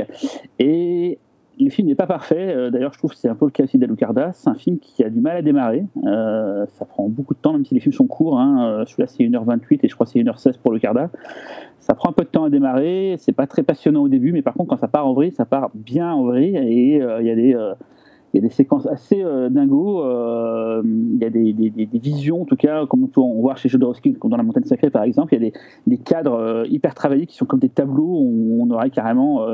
Euh, vraiment, c'est picturalement, c'est magnifique. il y a des décors démesurés, il y a, il y a vraiment un travail sur la direction artistique qui est assez fou. C'est des petits films, c'est un film autoproduit, c'est des acteurs professionnels et c'est des, des, professionnels à tous les postes du, du, film, mais ça reste un film qui a été autoproduit, d'ailleurs un peu comme les premiers films de Jodo, euh, comme vous avez, avait, je sais vous dire ça, mais comme vous avez en avait parlé la dernière fois, c'est un peu le même, la même topologie de film. Topologie, attention, pas de genou avec le topo. Euh, oh. Après, il y a, y a, un truc euh, qui fait que j'accroche pas toujours dans ces genres de films, c'est ce que j'appelle le syndrome des, des, films de meufs en usette qui déambulent dans des couloirs, comme on peut en avoir chez Jean Rollin ou certains films tchèques. Je sais que mes camarades de Lyon, des amis Un syndrome, ça, c'est une qualité une qualité, mais c'est pas le genre de film qui me plaît forcément. Je sais que mes, mes camarades à Lyon, ils adorent ce genre de film. On en passe souvent. Euh, euh je pense à, merde, à euh, Valérie la semaine des merveilles, des choses comme ça. Alors c'est pas vraiment le même type de film, mais il y a un côté super comme Valérie la semaine des merveilles. non, non, non, c'est très bien, mais c'est pas, c'est pas. C'est des, films que je trouve très très beaux, ouais, Wurovzik, ouais, mais c'est des films qui pourtant me laissent un peu de marbre. Euh... Non, non, mais c'est juste que je sais pas, il y a un côté un peu. Euh, je sais, je sais ce qui plaît et tout, je vois très bien. J'adore les, les, décors, j'adore la visuelle, mais le côté chichiteux qui peut un peu. Euh, c'est pas chichiteux, c'est peut-être le mot mal choisi, mais ouais, vraiment, c'est ça, c'est films de meufs en usette qui, qui marchent dans des couloirs. Je suis pas forcément sensible à ça, mais je vois plein de qualités à ces films-là. Et j'ai beaucoup aimé voir Motion of Madness. Je trouve ça pas parfait parce que, comme je disais tout à l'heure, le début est un peu, un peu longuet. Et toute la partie, dans, quand on est vraiment chez les fous qui enfin ils peuvent se lâcher, euh, je trouve que là, il y a des, choses assez dingos. Euh, et je trouve d'ailleurs qu'Alucarda, qui, qui a fait euh, deux fois, enfin, il a fait six films en tout. Euh, Manchana c'est le premier, Alucarda c'est le troisième. Je trouve qu'Alucarda est plus réussi parce qu'il va encore plus loin, je trouve, dans, dans les délires. Pas vu les autres films, je pense que Xavier a dû les voir, mais en tout cas, voilà, c'est un réalisateur mexicain qui n'est pas forcément mis beaucoup en avant, je trouve. Euh, et du coup, quand on a quand on a fait ce choix de film de, de, Maison de Fou, je me suis dit tiens, bah, c'est pas forcément un film que je vais j'ai aimé, mais c'est quand même bien d'en parler parce que c'est euh, pas forcément une cinématographie qui est souvent mise en avant euh, par tout le monde et pourtant Moctezuma je trouve que voilà mérite euh, sa place sur l'échiquier au même titre qu'un topo ou un Arabal quoi voilà je suis, assez, je, je, je suis, assez, content que tu l'aies choisi parce que Moctezuma ça fait partie de ces, de ces petites légendes du, du, du bis alternatif euh, des années 70 euh, qui manquait un peu à ma culture euh, J'avais jamais vu un de ces films, même si je, je connais les titres depuis des années. Euh, ils, sont, ils ont été notamment souvent cités dans, dans Mad. Et, euh, et euh, je suis très content de l'avoir vu aussi. Alors le film a des défauts de, de, de structure et de, de scène qui s'étirent un petit peu.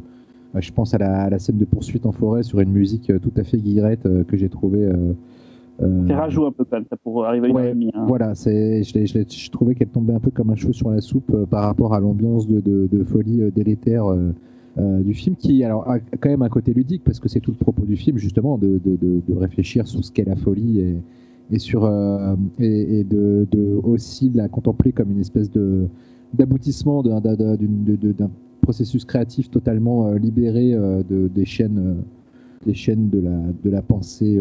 c'est l'art brut. Voilà. Donc euh, à ce niveau-là, le film est super intéressant. Surtout, le film est visuellement à tomber par terre, mais je trouve qu'il y a vraiment des plans qui sont sublimes. On et la copie qu'on a et qu'on connaît, elle, elle, rend pas justice forcément à tout ça. Ouais, mais il y, y, a des plans qu'on on dirait des, des, compositions de peinture de la Renaissance, des, des, des compositions pyramidales, des, des, des, façons de travailler la lumière pour la concentrer à un endroit de l'image, même sur des plans larges et tout. Il y a, franchement, il y a, vraiment des plans qui m'ont fait mais me pâmer. Et, euh, et, franchement, je trouve le film super intéressant, mais c'est vrai qu'il a ce côté euh, un peu cul entre deux chaises, entre, euh, entre bis un peu nawak, presque espagnol des années, fin des années 60, et puis un peu, un peu franco parfois, ou un peu euh, merde, euh, euh, oui voilà, qui, qui, qui, sont des réalisateurs qui étaient capables de, de, de, de, se, de transcender des scènes et puis à côté de faire des trucs extrêmement bis parce qu'ils étaient comme ça. Et, et euh, c'est quelque chose que j'aime beaucoup mais dans ce film là je trouve que c'est assez déstabilisant parce que je trouve que les écarts entre les entre les, les, les passages vraiment transcendants euh, visuellement euh, thématiquement et le côté euh, plus brut et bis sont un peu déstabilisants en fait. Vraiment comme c'est un premier film, euh, deux films en un quoi. Ouais, comme c'est un premier film, c'est moins bien foutu que chez Alucarda pour le coup, même mm. si c'est pas parfait non plus, m'a vachement plus impressionné parce que ça part vraiment plus loin tout le temps et c'est beaucoup plus régulier en fait. même si mm. Alucarda, pareil, il y a un gros ventre mou au début, mais voilà. Et c'est marrant que tu parles de Borowzik et tout, c'est ça qu'il y a ce côté un peu, ils appellent ça euh, le euh, Euro Art House, tous ces, ce genre ouais. de films là, des films euh, tchèques, les, les pas mal de trucs espagnols aussi et tout. Y a, il y a, et en fait là, du coup, c'est le pendant, mais en, en Amérique latine, de cette mouvance qui a eu beaucoup en Europe, justement, comme avec Franco, Rollin et, d'autres. Voilà. Voilà. Et qui en même temps, dans, dans, dans ces, euh, chez, euh, chez Moctezuma comme chez Borovic, qui sont, qui sont des. qui ont aussi un, une- un, un truc politique derrière assez fort, euh, qui, qui du coup, euh, comme ça aborde la politique sous une mouvance très surréaliste, rejoint euh, carrément les mouvements euh, surréalistes euh, de l'époque. C'est c'est intéressant, le film est vraiment à la croisée de, de pas mal de, de choses différentes et, euh, et les fait toutes bien, mais le problème c'est que les, les écarts euh, de ressenti euh, en tant que spectateur euh, face, à, face au contenu de certaines scènes qui, qui t'emmènent vraiment d'un truc à un autre sont un peu déstabilisants, mais du coup j'ai, euh, ça m'a vraiment donné envie de voir le reste de, de ce film. Bah, Véronique, autrement, je- Non, mais Véronique, allons-y. Euh, bah moi, je connaissais pas du tout ce film. J'étais hyper surprise parce qu'effectivement, euh, pour le coup, je savais rien du tout. Donc c'est vrai que ça commence un peu. On pense que ça va être un film un peu gothique euh, avec la calèche qui arrive, etc.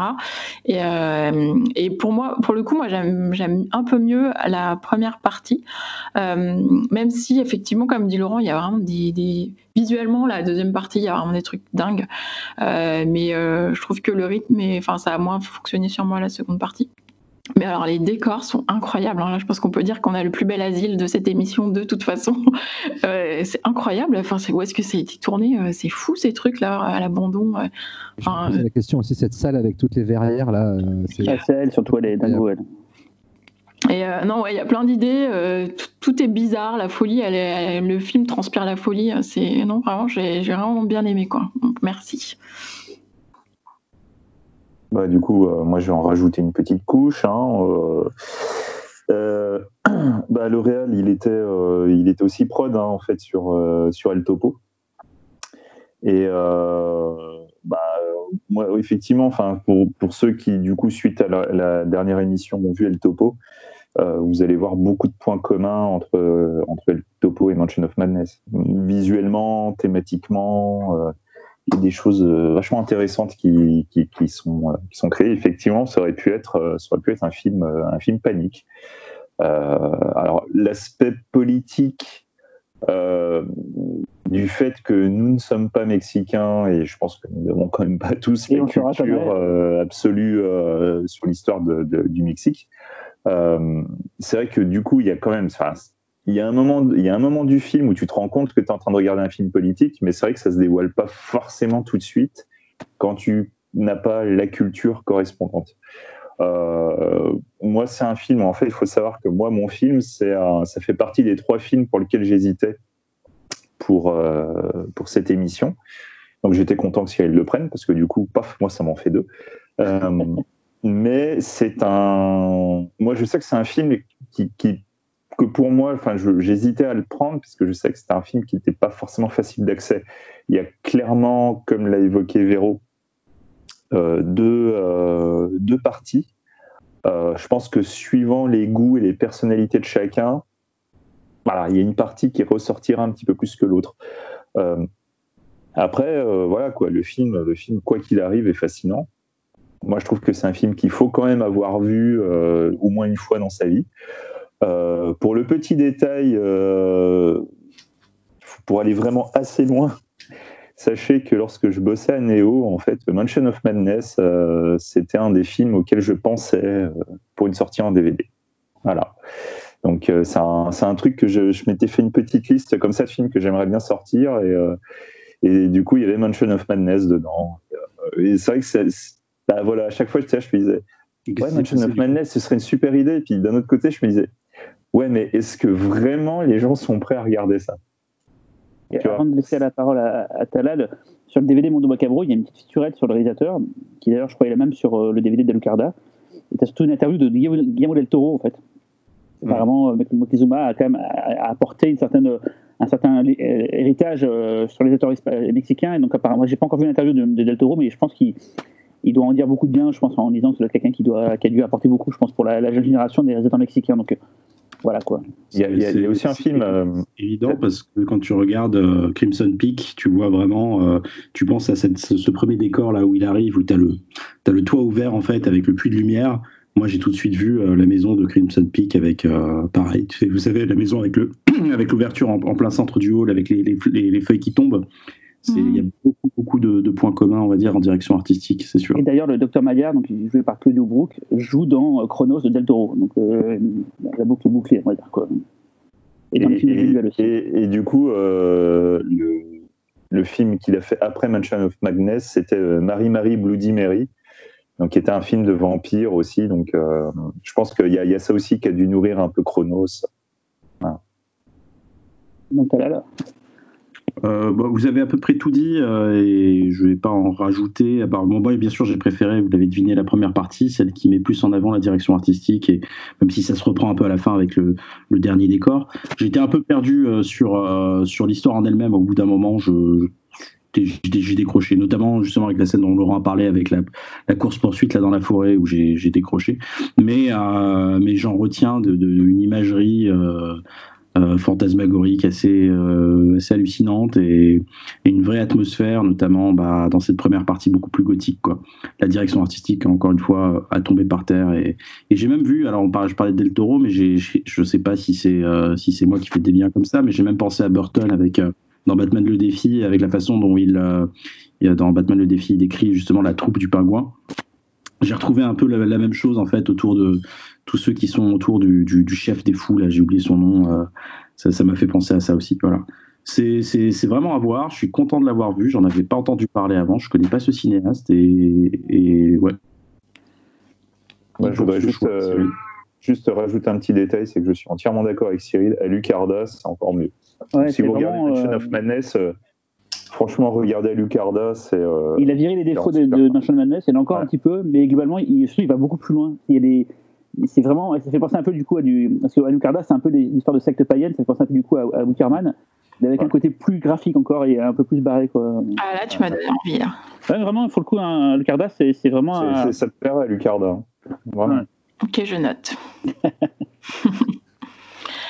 bah, du coup, c'est mon tour. Eh oui. Allez, Euh, moi, je vais vous parler d'un film américain qui s'appelle euh, Dément en France, mais dont le titre original le plus souvent utilisé est Alone in the Dark, un film de 1982 écrit et réalisé par Jack Shoulder. Euh, donc c'est un réalisateur américain dont on a largement parlé euh, dans l'émission euh, 67. Donc Laurent nous en avait parlé puisque c'est, c'était le réalisateur de, euh, de la Revanche de Freddy, donc le deuxième griffe de la nuit, euh, la saga Freddy. Voilà. Euh, pour le coup là c'est son premier film euh, à Jack Shoulder puisque Freddy ce sera son deuxième en 85 et en 87 il va réaliser Eden qui est un de ses films les plus connus je crois. Voilà. c'est mortel. J'ai jamais vu, par contre, j'ai vu ce qu'il a fait un peu plus tard, c'est-à-dire Arachnid dans les années 2000 et Witchmaster 2 en direct vidéo. Non, non, il a fait un super film après aussi qui était, euh, qui, qui était mortel. euh. J'en reparlerai plus tard. Ok. Euh, alors en fait, euh, c'est marrant parce que j'ai vu ce film par hasard il n'y a pas très longtemps parce que je cherchais mon film à sketch pour l'émission Film à sketch et j'avais mélangé dans ma tête celui-là avec euh, Asylum, le film dont j'avais parlé en œil du pif dans l'émission des films à sketch. Puisqu'en fait le cadre et le cadre du début, enfin le début de l'histoire sont un peu similaires. En fait, l'histoire c'est Daniel Potter qui est psychiatre et qui intègre un nouvel hôpital psychiatrique. En fait, cet institut est réputé pour des méthodes assez originales du docteur Léo Bain. Euh, et, euh, et voilà, enfin, je vous en reparlerai un peu de ces méthodes après. Et en fait, le docteur Potter euh, va s'occuper spécifiquement de quatre psychopathes qui sont tous enfermés au troisième étage de l'hôpital. C'est un étage dans lequel ils peuvent, ils peuvent circuler librement, puisqu'il n'y a pas du tout de barreaux, etc. Mais tout est sécurisé électriquement. Euh, en fait, quand ils rencontrent les psychopathes, euh, leur accueil est assez froid euh, parce qu'ils sont méfiants ils commencent à s'imaginer que le docteur Potter en fait a tué leur ancien psychiatre et donc ils veulent se venger et le tuer. Et peu après, en fait, une nuit, il y a une coupure d'électricité générale dans la ville et forcément les quatre psychopathes vont s'enfuir pour chercher le docteur Potter et le tuer. Voilà, donc euh, le docteur, au niveau casting, Dr Potter justement est joué par Dwight Schultz, en fait, qui est très connu pour son rôle de looping dans l'agence Touriste. Donc, s'il vous dit quelque chose, c'est normal. Euh, le directeur de l'hôpital, donc le docteur Léo Bain, est joué par Donald Pleasance, hein, rien, que ça. Euh, donc, c'est trois ans après Halloween, du coup. Là, en fait, donc il joue ce, ce- directeur d'hôpital un peu, un peu zinzin, on va dire, avec ses méthodes un peu euh, inhabituelles. En fait, il parle pas de ces malades comme étant des malades, mais il parle de, voyageurs. il écoute toujours très attentivement toutes leurs divagations, il leur donne des conseils un peu absurdes pour les faire aller mieux. Et au niveau casting, il y a aussi les quatre psychopathes. Euh, donc, ils ont chacun leur personnalité. Euh, donc, il y a Jack Palance qui joue Frank Hawks, un ancien prisonnier de guerre qui vit mal l'enfermement, forcément. Martin Landau qui est complètement halluciné. J'adore, vrai, je trouve génial dans ce film-là. Il joue un pasteur euh, qui mettait le feu aux églises pendant les offices. D'ailleurs, le film commence par un de ses cauchemars, donc c'est plutôt intéressant, cauchemar d'un fou. Et il y a deux autres euh, psychopathes qui sont euh, un, espèce de une espèce de masse humaine, un physique très impressionnant, parce qu'en fait, c'est d'ailleurs un ancien catcheur hollandais euh, qui joue le rôle d'un violeur de fillettes. Et un WWE aussi, c'est ça? Euh, Je sais pas si la Hollande est représentée dans la WWE. Euh, et il y a un autre personnage un peu énigmatique qui est en fait le tueur hémophile, puisqu'en fait, il saigne du nez quand il est étrangle ses victimes, mais il se cache tout le temps le visage, il refuse qu'on voit son visage, donc il est très mystérieux. En fait, le, film, euh, à partir de l'évasion euh, des psychopathes, va vraiment virer en, un slasher, on peut dire quasiment. Euh, euh, sauf que la différence, c'est qu'il y a quatre tueurs, euh, quatre tueurs et une seule victime potentielle, puisqu'en fait, c'est quatre tueurs qui veulent tuer une personne, alors que d'habitude, c'est un tueur qui veut tuer tout le monde, on va dire, dans les slashers. Ça tombe en fait en pleine vague de la mode du slasher, et on sent peut-être un peu ce côté bigger, louder, on va changer un peu les règles et pour faire un truc un peu différemment. Donc là, on a quatre tueurs qui vont avoir quatre méthodes de, de, de d'assassinats différentes, on va dire. Alors, euh, je, peux vous dire tout de suite, c'est ce qui fait un peu l'originalité du film, c'est aussi un peu sa limite parce que ça, ça va finalement réduire, euh, je trouve, la tension qu'on peut avoir, puisqu'il n'y a pas un grand méchant, mais c'est un peu, ça dilue un peu, je trouve, la tension. Enfin, on en reparlera après, vous me direz ce que vous en pensez. Euh, ce qui est intéressant, c'est que justement le tueur qui cache son visage, en fait, à un moment donné, va porter un masque de hockey. Euh, sauf que du coup, ce film a été fait la même année que Vendredi 13, chapitre 3, Meurtre en 3D, euh, épisode dans lequel Jason commence à porter le masque. Donc c'est juste une terrible, un terrible hasard finalement. c'est pas du tout, c'est pas du tout du plagiat. donc c'est juste un hasard. C'est marrant quand même. Euh, ce qui est intéressant, c'est un peu comme euh, Mansion of Madness, ce que tu disais Laurent aussi, cette, euh, cette, cette vision de la folie. En fait, le film parle beaucoup de ça, de qui, qui sont les fous, ceux qui sont dehors, ceux qui sont dedans. D'ailleurs, quand le docteur Potter arrive dans l'asile, dans la réceptionniste, en fait, est vraiment bizarre. Après, on découvre que c'était une, une, une, personne internée. Mais, euh... joué par qui?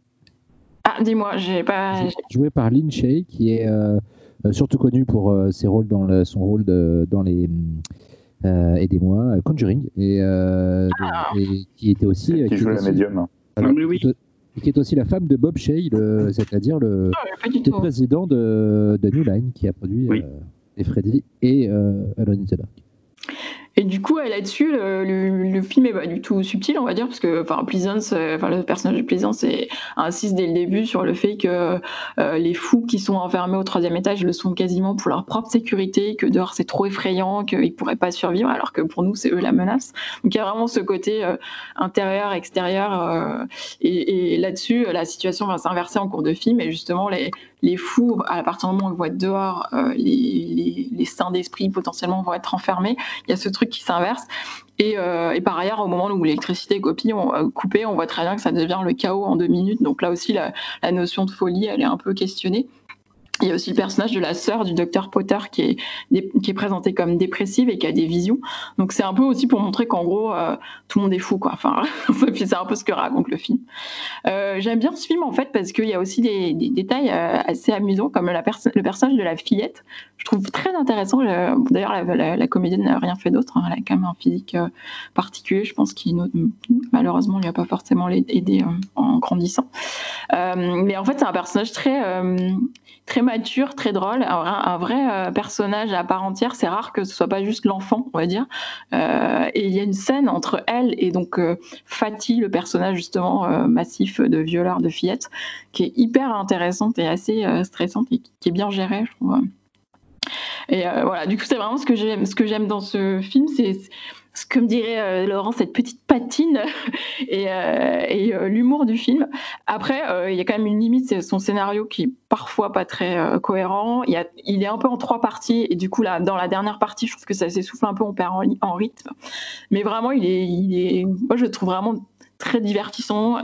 Juste un autre truc, il y a, hum, niveau musique, il y a un groupe de punk euh, qui joue dans le film qui s'appelle les Sick Fuck et qui existe vraiment. Donc euh, voilà, pour une, scène d'ailleurs, la coupure d'électricité survient pendant le concert. Et euh, la musique a, je trouve, des, petites sonorités giallo. c'est fait par un compositeur italien qui s'appelle Renato Serio et qui est plutôt habitué des comédies grivoises italiennes, voire érotiques, je crois. et là, du coup, ça colle plutôt pas mal. Donc voilà, Qu'en avez-vous pensé, les amis? Cyril? Bah, Écoute. Euh, Xavier, vas-y. Bah, allez, hein, tant que j'y suis. Euh, bah écoute, euh, voilà, moi, c'est un. C'est un film que moi j'avais cherché à voir après avoir vu le deuxième Freddy et surtout Eden.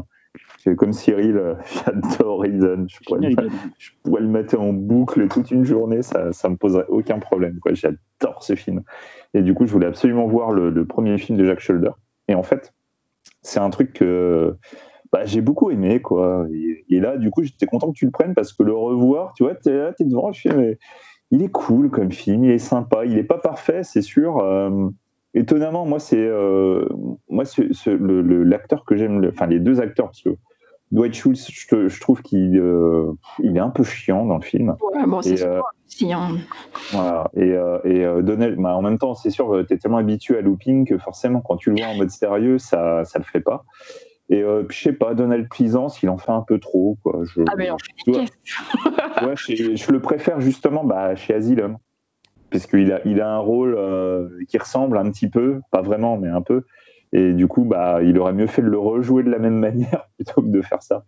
Mais, euh, mais euh, non, non, par contre, euh, par contre, dans le film, certes, Martin Landau, bah, mortel, il est mortel. Il en fait surtout, des caisses, c'est cool. Ouais, il en fait des caisses, mais ça le fait super bien. Et moi, j'ai adoré Jack Palance. Jack Palance, moi je le trouve mortel dans le film quoi. Il, est, il en fait des caisses aussi. ouais, il en fait des caisses, mais c'est pas grave, c'est pas grave. Par contre, du coup, est-ce que vous avez remarqué que Fatih, c'est le chanteur d'opéra dans, euh, dans, Running Man? Ah, Moi, j'ai pas vu Running Man, donc. Euh... Chef pas vu. Chef d'œuvre. Et euh, bah, voilà, donc c'est le chanteur d'opéra de, de, Running Man. Et euh, non, le film, il a, il a peut-être perdu un côté un petit peu flippant, horrifique. parce que c'est vrai qu'il y, y, a ce truc où c'est un film de, de psychopathe qui vire au slasher et qui va avoir une partie un peu film de siège et tout. Mais euh, mais il y a un humour en fait dans le film et c'est ça en fait le truc qui, qui, le sauve vraiment quoi. ouais, c'est ça quoi. C'est vraiment son humour et tout. Et, euh, et c'est un humour que tu peux retrouver quand même dans le deuxième Freddy, que tu retrouves dans Eden et tout. Et euh, c'est un truc qui est, assez constant, qui est assez constant chez lui. Et en fait, euh, bah, du coup, euh, Shoulder, euh, moi, il y a quand même deux autres films qui sont très souvent oubliés. Et ça me donne l'occasion quand même d'en parler. Donc, il y a 12 h 1 qui est un, film de voyage dans le temps que je trouve vraiment super cool. Que j'avais vu en VHS, je l'ai pas revu depuis, ok, mais, mais j'avais vraiment beaucoup aimé avec un mec qui revient toujours en arrière et tout. C'est euh, c'est vraiment j'avais vraiment beaucoup aimé ce film mais surtout un autre truc que j'avais adoré qui était sorti en France aussi qui est euh, By Dawn's Early Light. Et euh, By Dawn's Early Light c'était euh, un truc sur le sur le, le, danger atomique et, euh, et, pour moi ça fait partie des, super films dans le genre vraiment je, si vous ne connaissez pas, ce film, regardez-le. Il y a Power Booth, Rebecca De Mornay, James Earl Jules, Martin Lando merde, je sais pas ce qu'il vous faut de plus. Vraiment, regardez-le. Si vous, aimez Alone in the Dark, Freddy 2 et, euh, et, euh, et euh, Eden, franchement, Biden's Early Light et 12h01, et je crois que là, vous aurez fait le, très très haut du panier de Jack Shoulder. Voilà, ça se limite pas à deux ou trois films, non, non, il y en a cinq. Ouais, c'est des téléfilms, c'est dommage du coup. Ouais, ouais, mais franchement, regardez-les, ils sont mortels. C'est quoi, quoi, le titre français euh, du second là? Portrait de dans la nuit, c'est ça? L'aube de l'apocalypse, non? Ouais, c'est l'aube de l'apocalypse. Ouais. Voilà, franchement, regardez-les, vous allez voir, c'est super.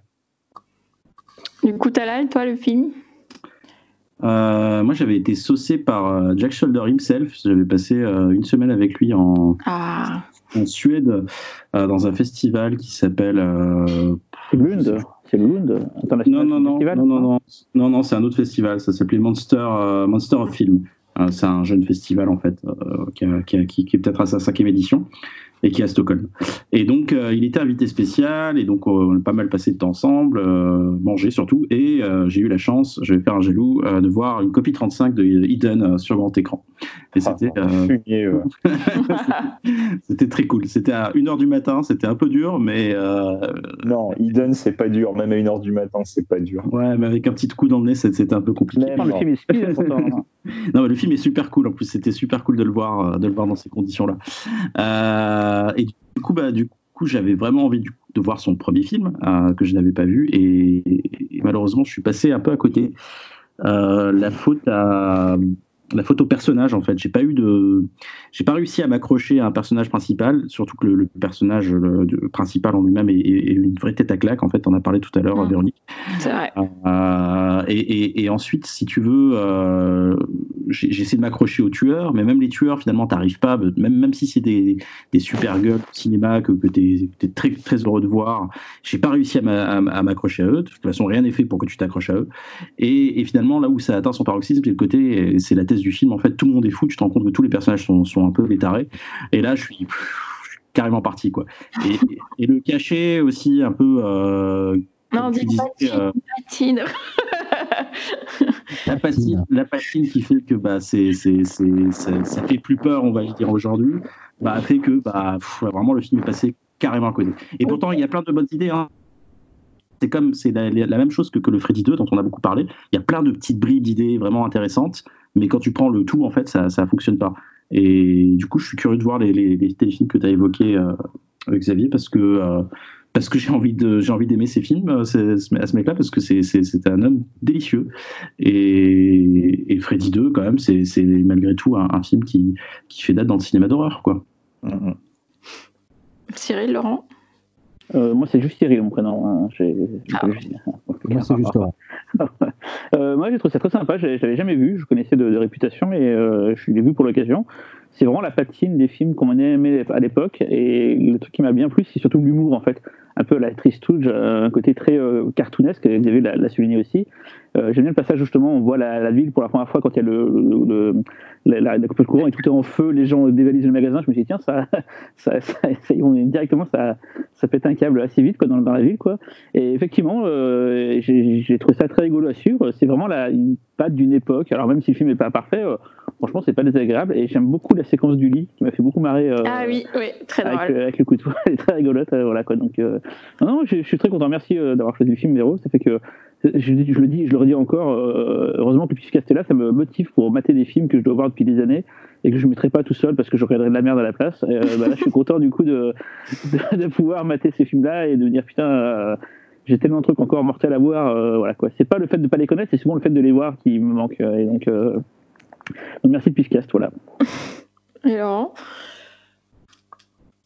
Laurent, Laurent, il a Euh, Laurent. ah, je m'étouffe avec un choc à pic. Euh, Bio, bio, chaque épisode bio. Euh, non, bah, euh, je- j'avais euh, envie de le voir depuis très longtemps aussi. euh, euh, parce que Jack Shoulder, parce que Slasher. euh, même si c'est vrai que le côté. Euh, moi, j'ai du mal avec les slashers dont- où, où le- les tueurs tuent à visage découvert. En fait, ça m'a- ça Mm. m'enlève, euh, ça m'enlève la, de la mystique du, du genre. En fait. Mais euh, et en fait, j'ai été euh, déçu par le côté horrifique, mais là où je m'attendais pas vraiment du tout à être cueilli, c'est toute la fin. Cette dernière séquence, après que, alors déjà, je trouve quand même que l'assaut sur la maison, partir du moment où les tueurs commencent à rentrer dans la maison, est vraiment très cool. Et, euh, et c'est surtout, c'est toute cette fin avec euh, avec Jack Palance que je trouve euh, limite crève-cœur. Vraiment, Ouais. le personnage là m'a le film est parti dans une autre direction d'un coup, très fort, très vite. Et euh, j'ai trouvé ça super touchant. Et, euh, et du coup, j'aimerais bien revoir le film euh, dans un futur relativement euh, proche pour, euh, pour le revoir à la- à l'aune de cette lecture que je trouve vraiment très belle. Et puis, euh, et puis voilà, et Martin Landau est absolument génial. Euh, il se fait tellement plaisir que c'est ultra communicatif. Euh, et puis même, il y a même le, quand l'ancien catcheur là, trépasse, il, a il a une espèce de désespoir dans le regard. Je ne sais pas si c'est si fait exprès ou pas en fait de la part du comédien, mais il, y, a des- il y a des touches comme ça où je trouve le film très touchant à des moments où on s'y attend pas et, et c'est pas ce que je venais chercher. Euh, je suis un peu frustré sur ce que je venais chercher, mais très content d'y avoir trouvé ce que je ne pensais pas y trouver. Donc, euh, voilà. Cool. Euh, bah, du coup, on passe au film de Xavier. Ah, alors, euh, moi, je vais vous parler d'un film qui est généralement euh, casé dans deux types de films. Donc, qui est euh, soit le film euh, oublié dont personne n'a entendu parler, soit euh, le type de film dont on a entendu parler euh, de manière euh, assez modeste et, on n'a pas été suffisamment teasé pour se décider à le regarder. Voilà. Donc il s'agit de Rêve sanglant, aussi connu sous le titre Transmission de cauchemar, aussi connu sous le titre The Sender. Ce qui n'est pas le film, c'est son réalisateur, donc Roger Christian. Roger Christian est donc le réalisateur d'un film, on va dire mythique, qui est le film de la sci- scientologie, donc Battlefield Earth. Euh, Allez, où, euh, attention, si je ne me trompe pas, c'était aussi le un des directeurs artistiques d'Alien. Tout à fait, mais je vais y venir, je vais y venir. Et euh, du coup, Roger Christian, euh, qui est donc frappé du sceau de l'infamie, a pourtant réalisé en 82 un- un- un- une, petite curiosité, euh, un film qui est devenu assez méconnu, sauf de, quelques, fans de cinéma fantastique, et qui a été quand même dé- décrété par Tarantino comme meilleur film de, de 1982.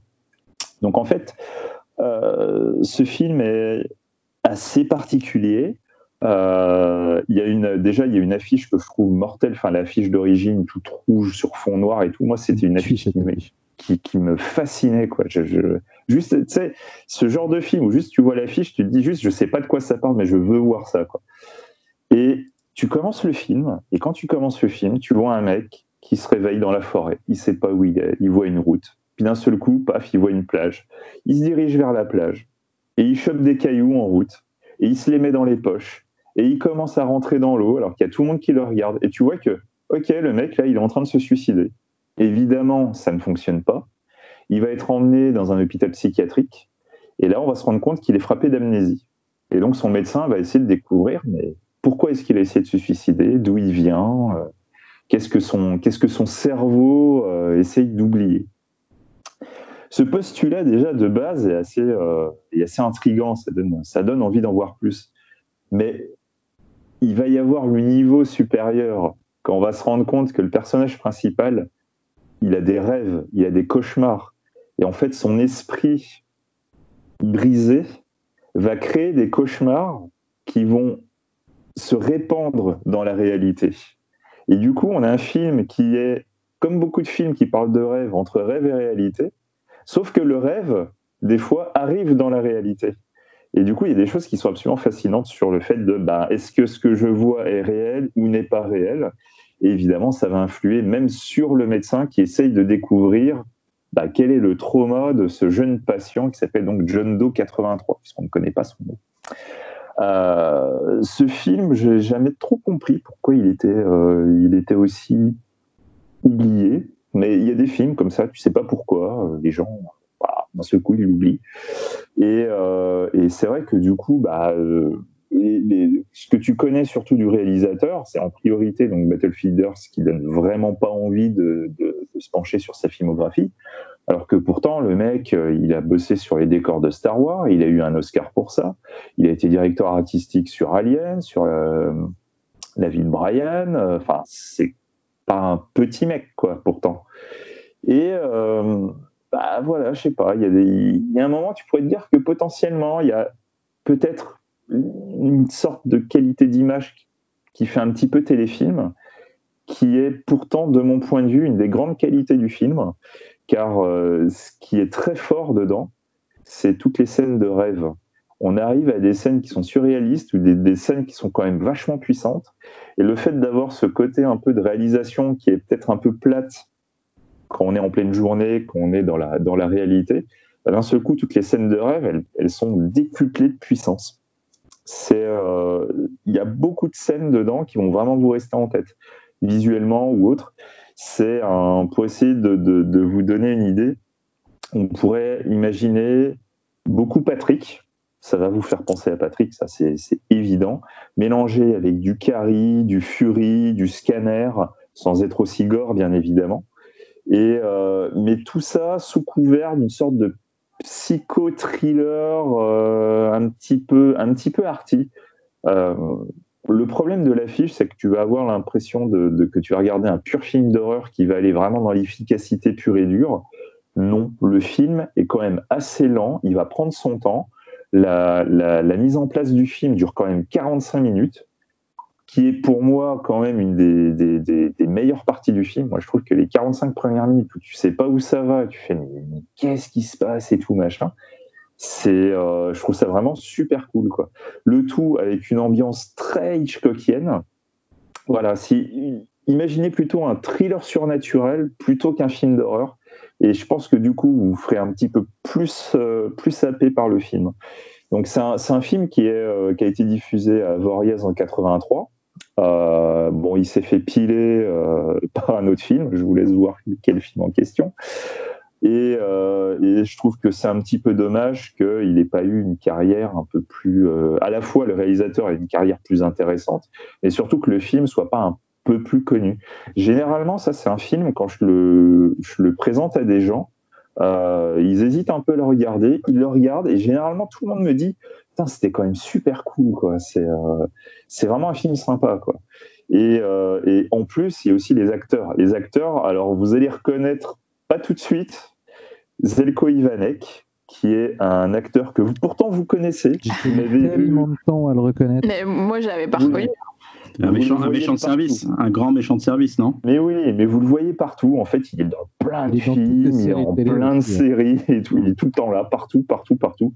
Et là, vous allez le voir, là, il a la vingtaine. Vous allez même pas le reconnaître, les gars. Hein, je vous jure, c'est un truc de fou. Ben, il a juste vieilli, en fait. Et justement, je me suis posé la question. Il a tellement changé physiquement. Bon, déjà, il avait des cheveux à l'époque, donc ça aide. Mais il y a un moment, tu te dis, c'est pas possible, si tu as une maladie ou autre. Non, non, il faut juste se rappeler que maintenant, il a, il a 60 ans. Donc, euh, bon, voilà, ça peut aider. Euh, L'autre truc qui fait que c'est quand même assez intéressant de, de, de, de, de regarder le film, c'est qu'en fait, le, il va vous faire penser à un autre film qui va sortir après, qui est donc Nightmare on Elm Street. Il y a beaucoup de points communs. Et en fait, c'est un petit peu normal. Alors après, je ne suis pas dans le secret des dieux, donc je ne peux pas dire dans quelle mesure, euh, voilà. Mais euh, il se trouve que donc le, scénariste euh, Thomas Bone a en fait bossé avec Wes Craven sur la série Nightmare Café. Et, Wes Craven a toujours été très fan en fait du travail de Thomas Bone. Donc je, ne sais pas dans quelle mesure The Sender a pu avoir une influence, mais à mon avis, il y a eu une influence certaine sur euh, Nightmare on Elm Street. Donc voilà, déjà rien que pour ça, je pense que c'est intéressant de, de, regarder. Voilà, le film, euh, quand il est sorti, euh, enfin avant qu'il sorte plus précisément, quand il était en post-production, s'est retrouvé dans une situation assez particulière, c'est que les producteurs voulaient vraiment un, film d'horreur pur et dur, super efficace. Et en fait, ils ont, euh, ils ont pas du tout apprécié le côté arty du film. Et, euh, et, du coup, euh, ils ont demandé en fait à remonter le film. Et du coup, la fin se situait au début du film, et tout le film était un flashback. Et en fait, ils se sont rendus compte que ça que ça ne fonctionnait pas. Et du coup, bah, c'est un des rares cas où, euh, voilà, donc c'est intéressant de le citer, c'est qu'en fait, la version voulue par le réalisateur est finalement la vraie version sortie, parce que la version remontée ne fonctionnait pas du tout, elle fonctionnait encore moins. Et, voilà, pour les, euh, pour les puristes, euh, pour ceux, pour ceux qui savent, nous dirons, euh, nous noterons aussi euh, le personnage du docteur, qui est donc joué par Catherine Harold. Catherine Harold est l'actrice donc qu'on peut voir dans Le Contrat avec Schwarzenegger. Et vous, vous tous là qui aimez Le Contrat, je sais que vous me comprenez à ce moment précis. voilà, bon, bref, en tout cas, c'est un film qui mérite vraiment d'être découvert. Et Indiana Jones, on n'en a pas parlé. Belloc. Oui, oui, aussi, mais le contrat, c'est plus intéressant. Et, euh, euh, et, voilà, quoi. Le, film a vraiment des, des plein d'idées. Il y a des idées de réel qui sont vraiment super. Je veux pas trop vous dire en quoi, et je vous demanderai à vous tous de pas trop donner de détails parce qu'il y a, y a ce côté un peu euh, surprenant qui, qui, qui, joue en fait dans le fait que vous allez apprécier le film. Donc, il ne faut pas trop en dévoiler. Mais voilà, quoi, c'est un film qui a eu, qui a pas eu la carrière qu'il aurait dû avoir, je pense, et qui marque pas suffisamment les esprits. Donc, je pense que c'est vraiment intéressant de, de, se souvenir que voilà, il y a des petites pépites comme ça qui méritent d'être vues une fois quand même, et, euh, et qui euh, ont possiblement eu une influence sur des trucs beaucoup plus connus. Pour ceux vraiment qui voudront redécouvrir le film, il y a une excellente édition euh, donc sous le titre The Sender chez Arrow Video. voilà, ils ont fait un, un très bon taf, la qualité est bonne, il n'y a pas beaucoup de bonus, je crois qu'il y a juste une interview du réalisateur. Mais, euh, mais voilà, quoi, c'est un, un, des, un des films qui est très souvent euh, dans, leur, euh, dans leur solde. Ils font des soldes très souvent, tous, les, tous les trimestres quasiment. Il y a très souvent The Sender dedans. Je l'ai pris pour 10 euros. Bah voilà. Ça peut aider. Voilà, c'est ça. Donc franchement, pour 10 euros, putain, prenez-le. Vous allez voir un truc vraiment super cool, quoi. Donc allez-y.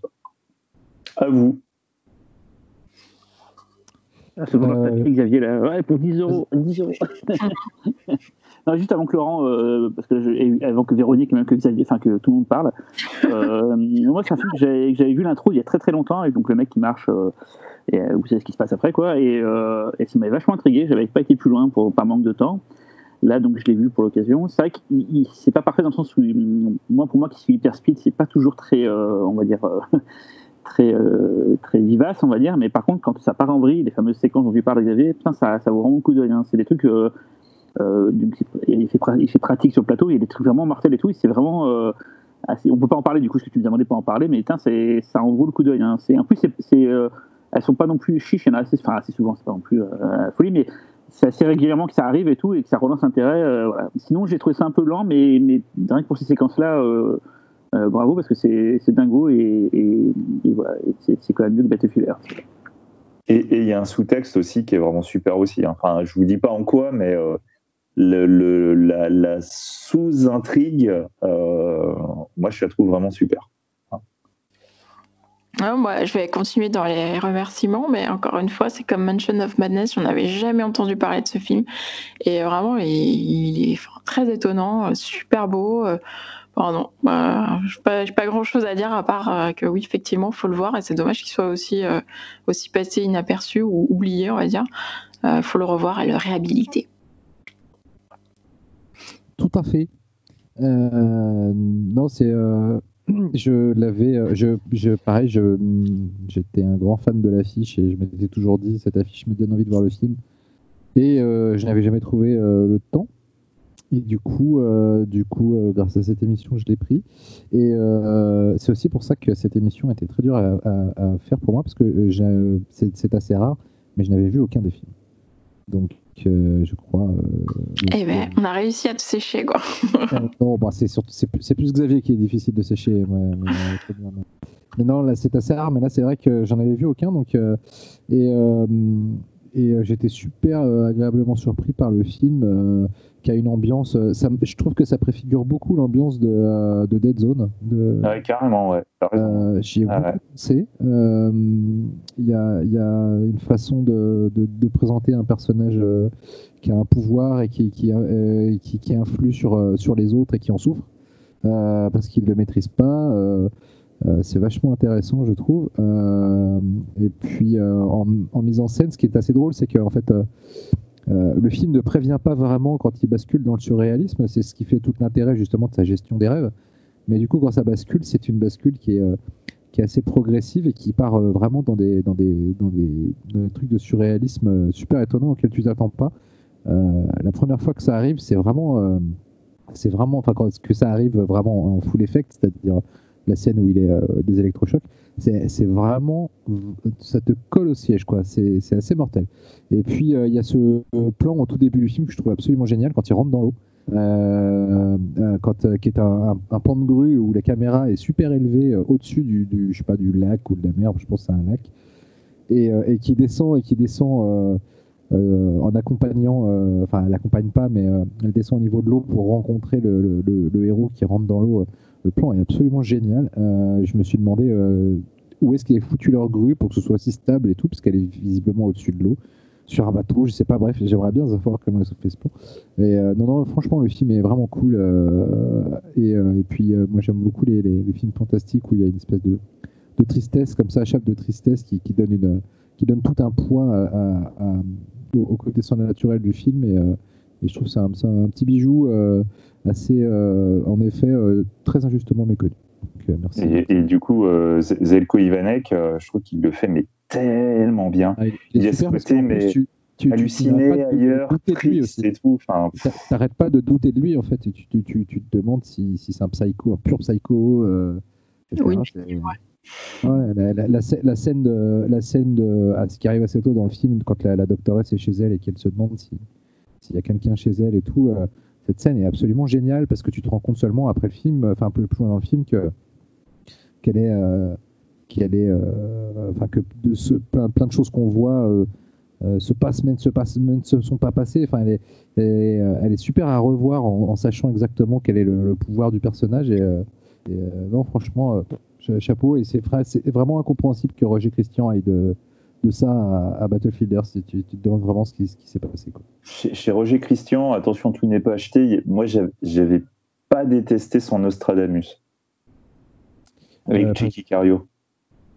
Je crois que c'était sorti euh, uniquement en DTV en France et c'était pas mal ce truc-là. C'est pas au niveau de The Sender, euh, faut pas déconner, mais c'était pas mal. Donc euh, regardez quand même Nostradamus. Et Talal euh, bah, moi j'ai trouvé ça sympa. J'ai pas, ce sera pas mémorable pour moi, mais j'ai voilà, adoré aussi les scènes de rêve avec les scènes de rêve éveillées, on va dire.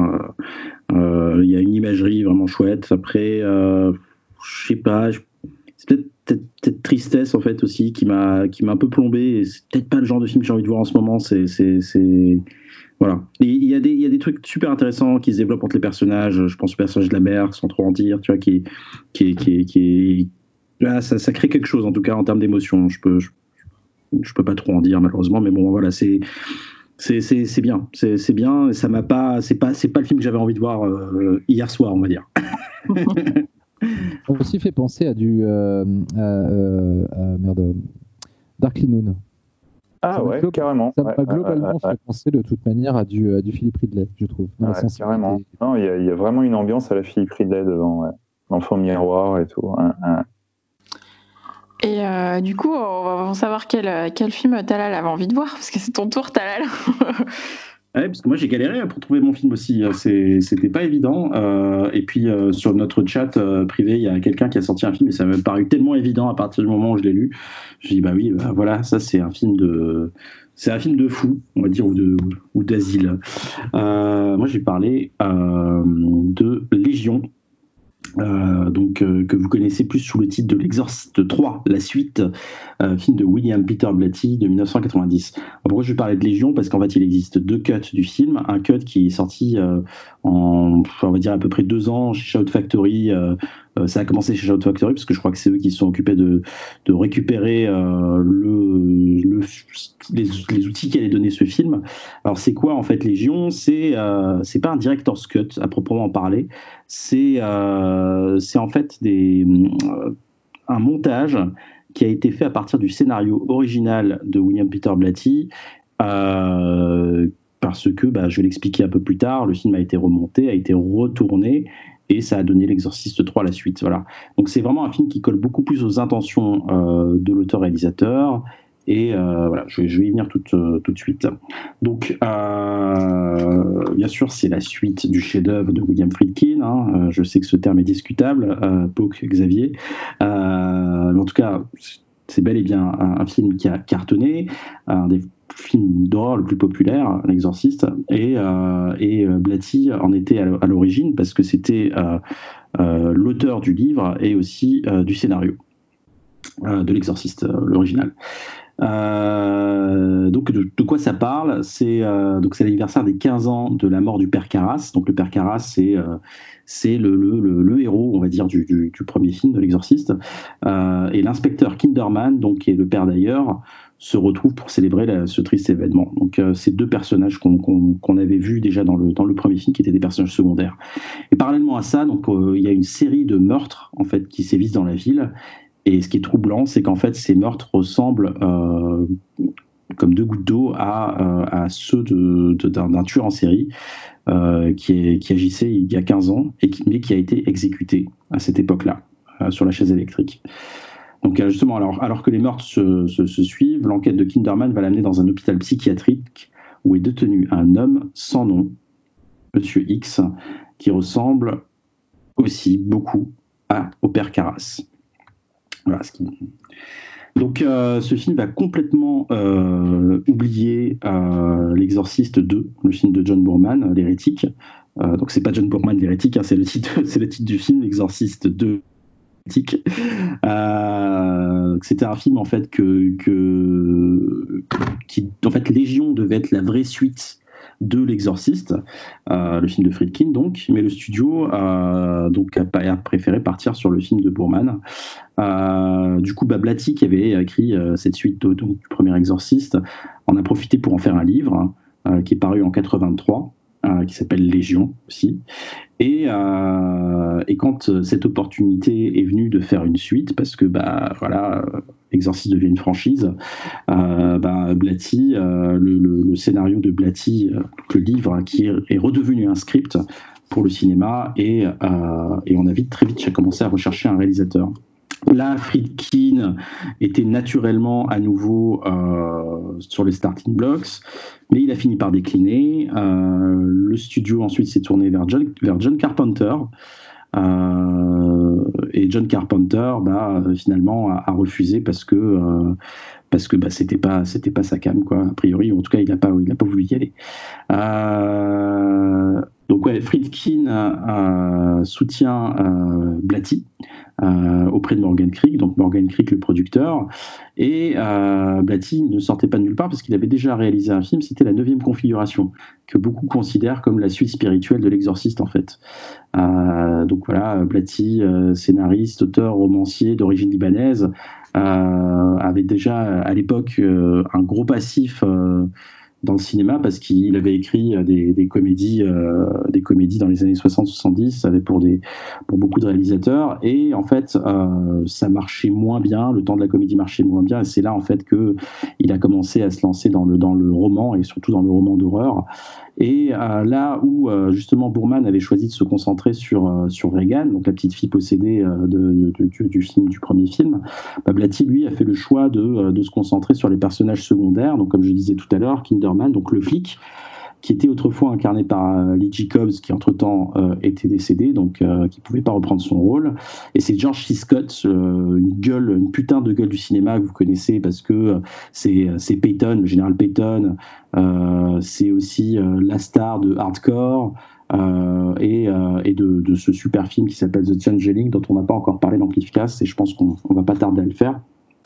Et avec lui, il y a le, prêtre euh, qui, est, qui, est le, qui est aussi un autre personnage secondaire. C'est un autre prêtre en fait qu'on connaissait euh, dans le, dans, le, dans le premier film, qui a aussi été remplacé par un autre comédien qui est Ed Flanders. Donc voilà, euh, un autre comédien et pas des moindres. Alors ça, c'est pas pour Légion, mais c'est pour l'exorcisme de 3 la suite, euh, et ça encore je vais être plus précis plus tard, c'est Jason Miller. Donc c'était le comédien euh, du père Carras, qui jouait, euh, qui jouait le père Carras en fait dans le, dans le film d'origine, qui reprend justement son rôle et dans, dans ce personnage justement d'autant plus mystérieux. Donc en fait, ouais, comme je disais, il y a un virage qui a été pris parce que Blatty, lui, veut faire un film très différent de l'exorciste premier du nom, tout en gardant une forme d'ADN, et, et, finalement il en fait un thriller un thriller euh, horrifique, euh, poisseux, d'une rare cruauté, euh, où étrangement on voit jamais les meurtres en fait, mais, mais qui, pourtant te glace autant le sang que, dans Seven, pas pour l'aspect visuel, mais pour la description, parce qu'on sent que le réalisateur est un auteur de roman aussi, parce que la description des crimes sont très très précis. Et, ils font vraiment très très peur. Quoi. Voilà, c'est super malaisant.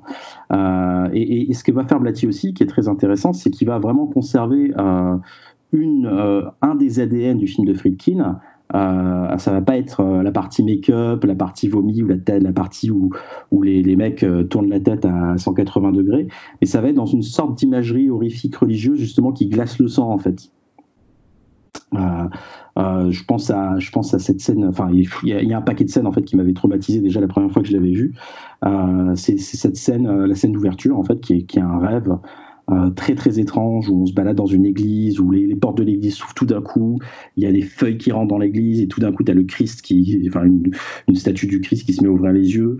Euh, il y a la mort de, c'est la, je crois que c'est une des premières victimes euh, du film euh, où tu vois justement un prêtre qui est dans, un, dans, son, dans son confessionnal, là, justement, et tu as, as, une voix qui surgit de l'autre côté du, confessionnal, et, tu, et c'est terrifiant. En fait, cette scène, justement, avec très peu, en fait, va, vraiment, va vraiment faire peur, profondément peur.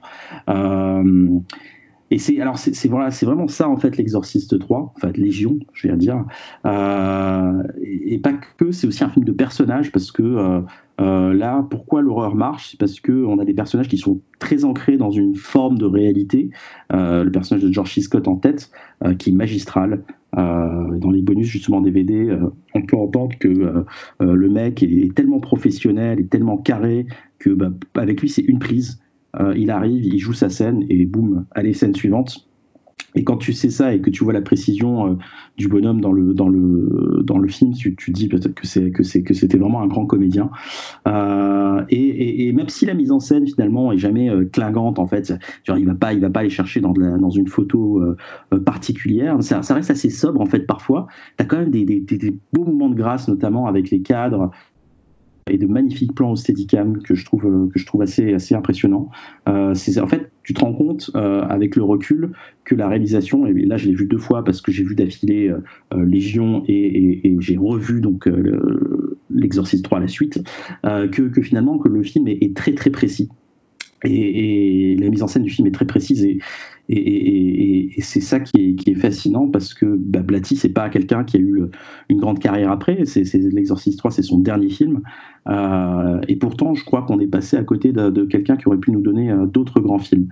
Euh, parce qu'il y a aussi énormément, énormément de choses passionnantes dans le film, notamment dans ce qu'il raconte. Tu as pas mal d'images fortes, en fait, dans le que, tu peux voir, comme par exemple ces, ces, hélicos euh, qui ouvrent le film, tu vois des hélicos qui survolent un lac, et juste après, tu as, un plan sur une église, et tout de suite, euh, sur la symbolique, en fait, le film a des choses à raconter.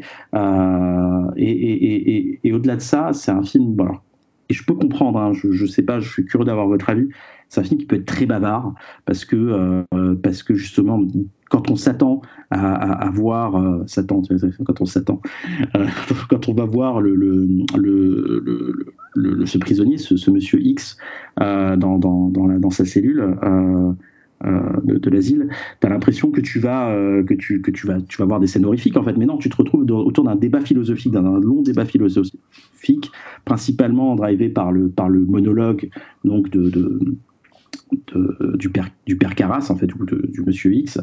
Et, euh, et c'est ça, je comprends que ça pourrait rebuter les gens. Mais euh, quand tu vraiment tu t'intéresses à ce que, tu, ce, que, ce, que, ce qui est dit, et surtout parce que c'est super bien euh, écrit, en fait, tu, non seulement ça fait peur encore plus, juste avec des mots, et juste avec des gros plans sur un visage, et en plus, là où tu, quand tu commences à comprendre là où il va en venir, tu te rends vraiment compte du volume en fait que, que l'Exorciste 3, bah, c'est pas juste une suite, c'est autre chose en fait. Euh, voilà, et puis, puis, euh, puis, puis ça, ça c'est beaucoup dû aussi aux comédiens.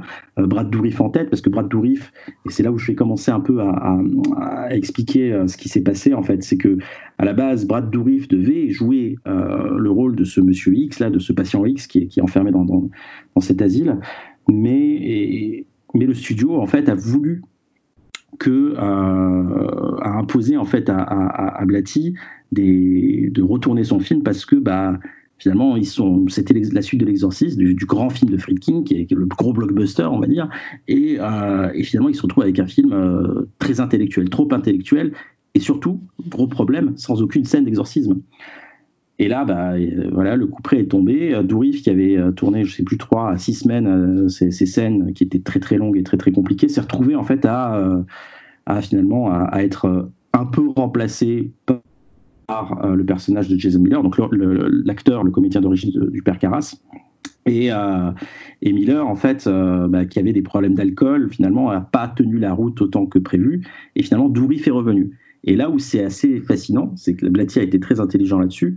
Euh, Blatty va se servir à la fois euh, de ce qu'il a tourné avec Jason Miller, mais aussi euh, avec ce qu'il a fait avec Dourif, avec le travail effectué avec Dourif. Ce qui fait que on va se retrouver devant le patient X, et à un moment donné, donc Jason Miller, on va à un moment donné, Jason Miller va changer de visage et il va prendre le visage de Brad Dourif. Et, euh, c'est fait tellement subtilement que il y a quelque chose de finalement qui devient encore plus étrange, plus terrifiant. Et, vous l'aurez compris, en fait, je trouve que ce film est, assez hypnotisant. Donc, je trouve que finalement, euh, le film de, le film de, cet Exorciste 3 qui a été retourné est pas un mauvais film. Je trouve que le, Légion, pour le coup, est un film complet, un film abouti, un film qui se tient. Mais, euh, mais cet Exorciste 3, finalement, fonctionne. Il y a quelque chose qui marche. Blatty retombe sur ses pattes. Alors, ouais, il y a cette, cette, scène d'exorciste euh, qui, qui, qui, qui, tombe un peu comme un cheveu sur la soupe à la fin. Mais bizarrement, en se servant de, de, de d'ellipses de, ce personnage, c'est un prêtre qu'on ne voit pas dans le film, qui apparaît, qui apparaît au bout de, qui apparaît comme ça euh, dans trois scènes, qui, sans, sans forcément qu'il y ait de connexion, bah ça marche bizarrement. Donc oui, L'Exorciste 3 est un film obscur, est un film euh, où on comprend pas tout, mais c'est un film, un bon film, un film intéressant. Par contre, Légion est, un, est vraiment l'aboutissement d'une vision, euh, d'une vision euh, qui, peut, qui peut être frustrante, notamment sur cette fin qui est assez abrupte, mais c'est un film complet. Et, dans, tous les, dans les deux cas, je crois qu'on tient quelque chose qui est pas loin du chef-d'œuvre. Vous l'aurez compris, j'ai vraiment beaucoup aimé, beaucoup pris de plaisir à revoir ce film. Et euh, voilà, c'est un film d'horreur euh, fascinant, euh, vraiment un film d'horreur, hein, au, vrai, sens du mot, un film d'horreur pur, un vrai film d'horreur psychologique. donc voilà, je vous conseille de, vous jeter sur, sur ce Blu-ray qui, qui reprend donc, le master de, et le travail de Shout Factory qui a été effectué il y a trois ans, qui est édité chez ESC aujourd'hui. Alors ça peut être déconcertant parce qu'à un moment donné, on va passer du film normal et puis il va y avoir des sautes, on va repasser sur les roches du film. Mais, euh, mais en tant que, que, que, si vous aimez le film déjà d'origine, vous ne pouvez que adorer euh, cette version de Légion. Voilà, c'est une des meilleures suites euh, qui a été faite dans, dans, les franchises du cinéma d'horreur. Et, et c'est peut-être le meilleur exorciste de, de, de, de, tous, après le premier, bien sûr. Ça, ce n'est que mon avis. voilà. Qu'en avez-vous pensé, les amis? Xavier? Eh ben, écoute, euh, tu sais, L'Exorciste 3, c'est un film qui, qui, a souvent été détesté, mais vraiment, mais haï, vomi par beaucoup de personnes. Et dans l'autre, il y avait aussi des personnes qui l'adoraient, mais comme euh, comme c'est pas permis. J'en fais partie. Et, euh, et personnellement, je préfère l'Exorciste 3 au premier Exorciste. Mais ce n'est qu'un avis personnel. du coup, je, comprends, hein, je comprends complètement. Hein, je, c'est deux approches différentes et c'est. Tout C'est une autre horreur, en fait. C'est ça. Et euh, pour euh, bah, justement, comme on parle d'autres horreurs, en fait, l'Exorciste 3, c'est quasiment une manière de, de montrer l'horreur exactement à l'opposé du premier. Euh, du coup, enfin, sans trop vous donner de détails, parce que hum, ce serait gâcher certaines scènes. Je pense surtout à une scène qui m'a, mais qui m'a tellement donné une crise ah cardiaque. Mais voilà, voilà, on dira pas ce que c'est. Et euh, voilà, moi je suis peut-être plus sensible à ce type d'horreur que dans le premier Exorciste. Donc je pense que ça, ça doit beaucoup influer. Après, l'Exorciste 3, moi si j'aurais tendance à vous conseiller véritablement le SC édition, même si techniquement il y a une troisième édition, enfin une troisième version qui existe, mais qui est sur le net, qui est plus une version pirate, où en fait les mecs, en fait, ils ils ont refait ils ont réutilisé la Légion, mais ils ont, euh, ils ont retrouvé des scènes que tu avais en VHS, dans d'autres éditions DVD et tout, qu'ils ont remis à l'intérieur de Légion. Euh, c'est encore une autre version. Bon, voilà, je pense que ça vaut le coup d'œil une fois, mais moi, personnellement, je vous conseillerais vraiment d'acheter le coffret ESC pour une raison très simple. C'est qu'en fait, l'Exorciste 3 se voit de deux manières différentes. Et c'est ce coffret qui te permet de voir ces deux versions. Tu peux regarder l'Exorciste 3 comme en tant que Exorciste 3, qui donc se situe après le Bourman et avant le Schrader Arline, suivant ce que vous aurez envie de voir. Mais euh, et là, en fait, on est vraiment dans une dans, dans la diégèse purement exorciste dans cette série chronologique exorciste. Mais si vous décidez de regarder Légion, là, vous n'êtes plus dans l'exorciste. Là, maintenant, vous êtes en train de regarder la trilogie de la foi.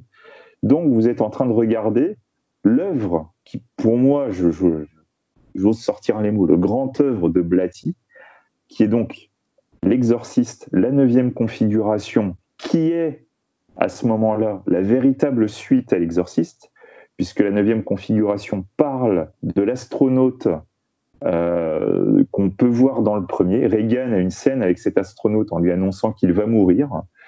Et, euh, et, donc, suite à la neuvième configuration, il faut regarder Légion.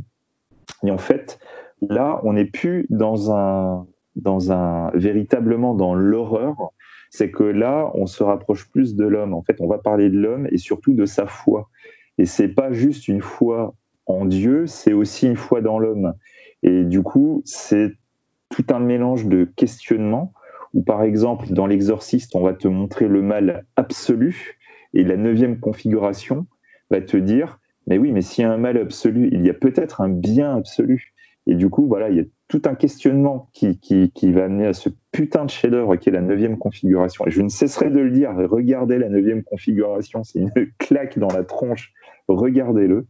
Et à partir du moment où vous aurez vu ces deux films-là, vous regardez Légion, et c'est voilà, c'est la conclusion parfaite sur la foi. Donc c'est impératif de regarder ces trois films dans ce sens-là. Moi, personnellement, je, moi, je trouve que la, regarder l'Exorciste 3 dans la série L'Exorciste, bah, c'est encore une fois, tu sais, il y a un côté un peu rapiécé. Chaque film étant tellement différent, t'as un truc pas cohérent, ça se fait pas. Moi, j'adore le Shredder, par exemple, pour le 4. Je déteste pas le Harleen pour ses, pour ses effets what the fuck, quoi. Ah, le plan, la, la scène d'ouverture du film de Harleen. Harleen, elle est démente. Mais, mais voilà, mais en même temps, tu vas taper tous les, ex les exorcismes d'affilée, tu n'auras jamais l'impression de regarder une série. Tu aurais juste l'impression de te dire je vais mettre des films d'exorcisme, mais jamais une série. Alors que si tu regardes la trilogie de la foi, là, en fait, tu as un vrai regard d'auteur. Même si le scénar de Blatty a été quand même pas mal retouché euh, sur l'exorciste, tu as quand même beaucoup de lui dedans. Et c'est ce qui va ressortir dans les deux films qu'il a réalisés après. Et du coup, cette trilogie, tu as vraiment un truc, euh, voilà, c'est une trilogie d'auteurs. Voilà, vraiment regardez-le comme ça, vous allez voir une autre, une autre vision. Et je trouve ça super intéressant du coup de choper ce, ce coffret ESC, parce que ça va, ce coffret vous donne vraiment l'opportunité de voir un même film sous deux angles différents, et vraiment la notion de point de vue, dont on peut beaucoup parler quand, quand, quand on cause film, bah, elle vous sera jamais aussi évidente qu'à ce moment-là justement, pour rebondir sur ce que tu dis, euh, je, je, prends la parole, mais euh, moi, justement, j'ai découvert le 2 aujourd'hui. Je me suis dit, tiens, je vais voir le 2, j'avais jamais vu le 2, donc je me suis fait le 2, et je me suis fait donc Légion. Je ne me suis pas fait du coup l'exercice de 3 à la suite, je me suis fait Légion, quoi. Donc je vois le 2, euh, je kiffe pas trop euh, tout le délire avec les sauterelles, ça m'a un peu saoulé. Enfin, le, le 2, il y, y, a des parties intéressantes, mais globalement, euh, le film m'a quand même pas mal saoulé, et je m'étais dit, putain, pff, chaud le 3 quoi. Mais je commence et comme dit là il y a des putains de séquences dès le début visuellement qui sont mais tombées. Au niveau de mise en scène au niveau des décors au niveau de la photo. Le film a une autre tenue je trouve que le Bourman. Je trouve que le Bourman est un, peu, un peu dégueulasse visuellement. Alors pourtant Bourman c'est plutôt un mec qui fait des films très beaux mais le Bourman je sais pas m'a pas du tout plu. Là j'ai trouvé vraiment ça rentre dedans. Mais par contre par rapport à la, à la, chronologie et par rapport à ce qui se passe dans l'exorciste j'ai pas eu l'impression de voir un exorciste et du coup, je vais euh, un peu appuyer de ce que tu dis. Euh, déjà, ce qu'il faut savoir, c'est rigolo, c'est un peu comme pour Cabal, c'est Morgan Cray qui avait produit le film à l'époque, qui a fait en sorte que ça repart dans d'autres directions que prévu. Et tout comme Cabal, il y a un director cut qui a été fabriqué avec des bouts de VHS. Je croire que Morgan Cray, qui avait que ça en, stock des VHS, quoi. Donc, qui a été refait. Euh, du coup, quand je vois le film, je me dis, tiens, c'est bizarre, ça ressemble pas à un exorciste. Limite, c'est quoi le rapport avec la, la saga, quoi? Euh, et surtout, je voyais, il manquait une scène, la fameuse scène coupée, euh, avec le, prêtre qui a la tête coupée sur les, sur les genoux. Quoi. Il y a une scène que, tout le monde connaît sans avoir vu le film. Euh, et je me dis, merde, donc pas, c'est pas dans la version que j'ai dû voir. Donc je, je je pas j'ai pas vu du coup la version exercice la suite. J'ai été voir sur le fameux site dont je parle souvent, la Movie Censorship, qui recense toutes les différences qu'il peut y avoir entre plusieurs films.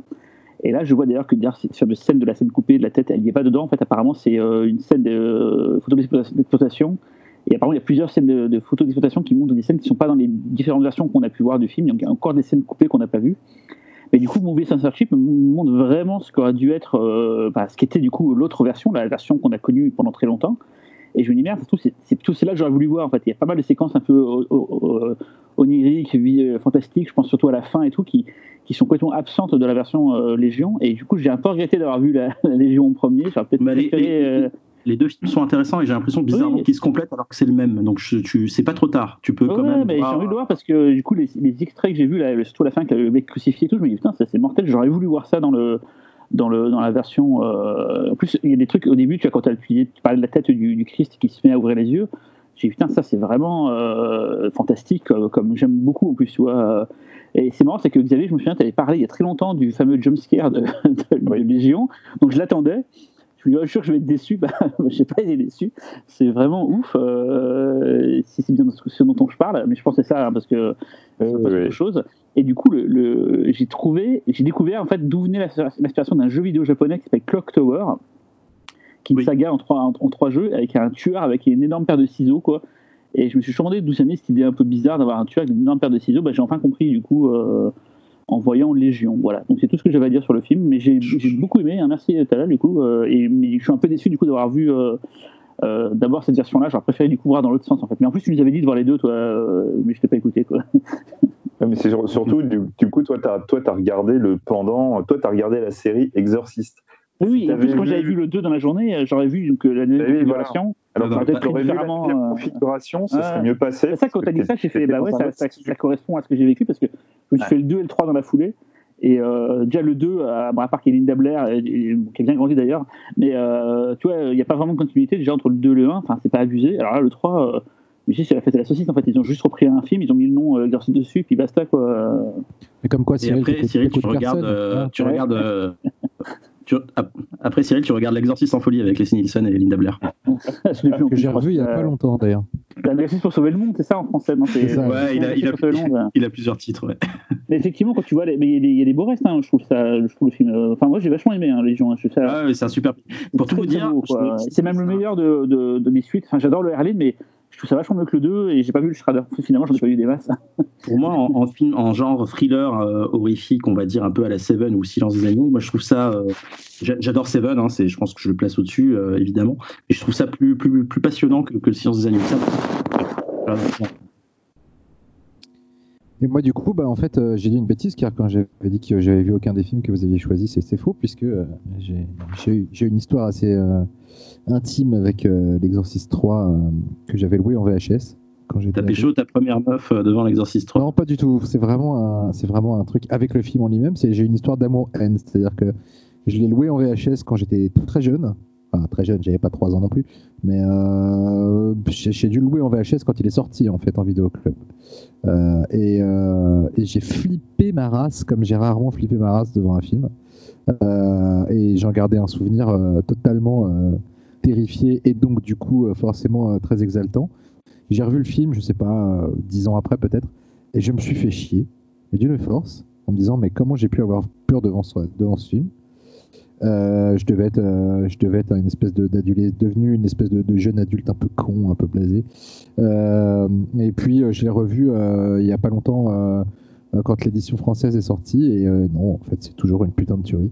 Euh, je sais pas, j'ai dû avoir une espèce d'absence euh, momentanée, et, euh, non non, c'est un, un sommet d'ambiance. euh, comment, euh, comment, te, comment te faire euh, flipper pendant tout un film en en montrant très peu, euh, en choisissant euh, parfaitement euh, ton timing pour, euh, pour être démonstratif euh, quand il le faut. Euh, enfin, la mise en scène est dingue. Je dire, moi, je, suis, j'ai pas grand chose à dire. euh, Vous avez qu'à, euh, si vous voulez savoir ce que je pense, vous avez qu'à réécouter Xavier, puisque pareil, je trouve que neuvième configuration est un, chef-d'œuvre, un film qu'on se doit d'avoir vu, et que Peter Blatty, euh, Peter Blatty est un est un grand, un grand qu'on a trop souvent réduit à juste le scénariste slash auteur de L'Exorciste alors qu'il avait euh, beaucoup plus à offrir. Voilà, voilà. C'est c'est deux films qui se sont fait pas mal euh, bâcher aussi à leur sortie, c'est ça qui est dingue, c'est qu'il y a enfin, c'est vraiment avec le temps que ces films ont commencé un peu à surtout la neuvième fa- configuration parce que je crois que je sais même je crois qu'il est même jamais sorti en France, non je me trompe. euh, Euh, il est pas sorti en salle, hein, il est sorti en, en vidéo mais pas en vidéo. salle. Il Ouais. n'était pas sorti en salle à l'époque quoi. Après, tu as là la liste des, des, des films qui n'ont pas été, pas été compris à leur époque et qui sont maintenant ré- réévalués, c'est c'est pléthore aussi. Hein. C'est pas, c'est pas que Blatty. Hein. Oui oui oui, bah, mais là- là pour le coup euh, peut-être que les gens attendaient un popcorn un popcorn horror en fait mais toujours avec un titre comme Ça, c'est Arline, ça. Oui pour le coup lui il a il a, il a deliver lui. Il a tout compris.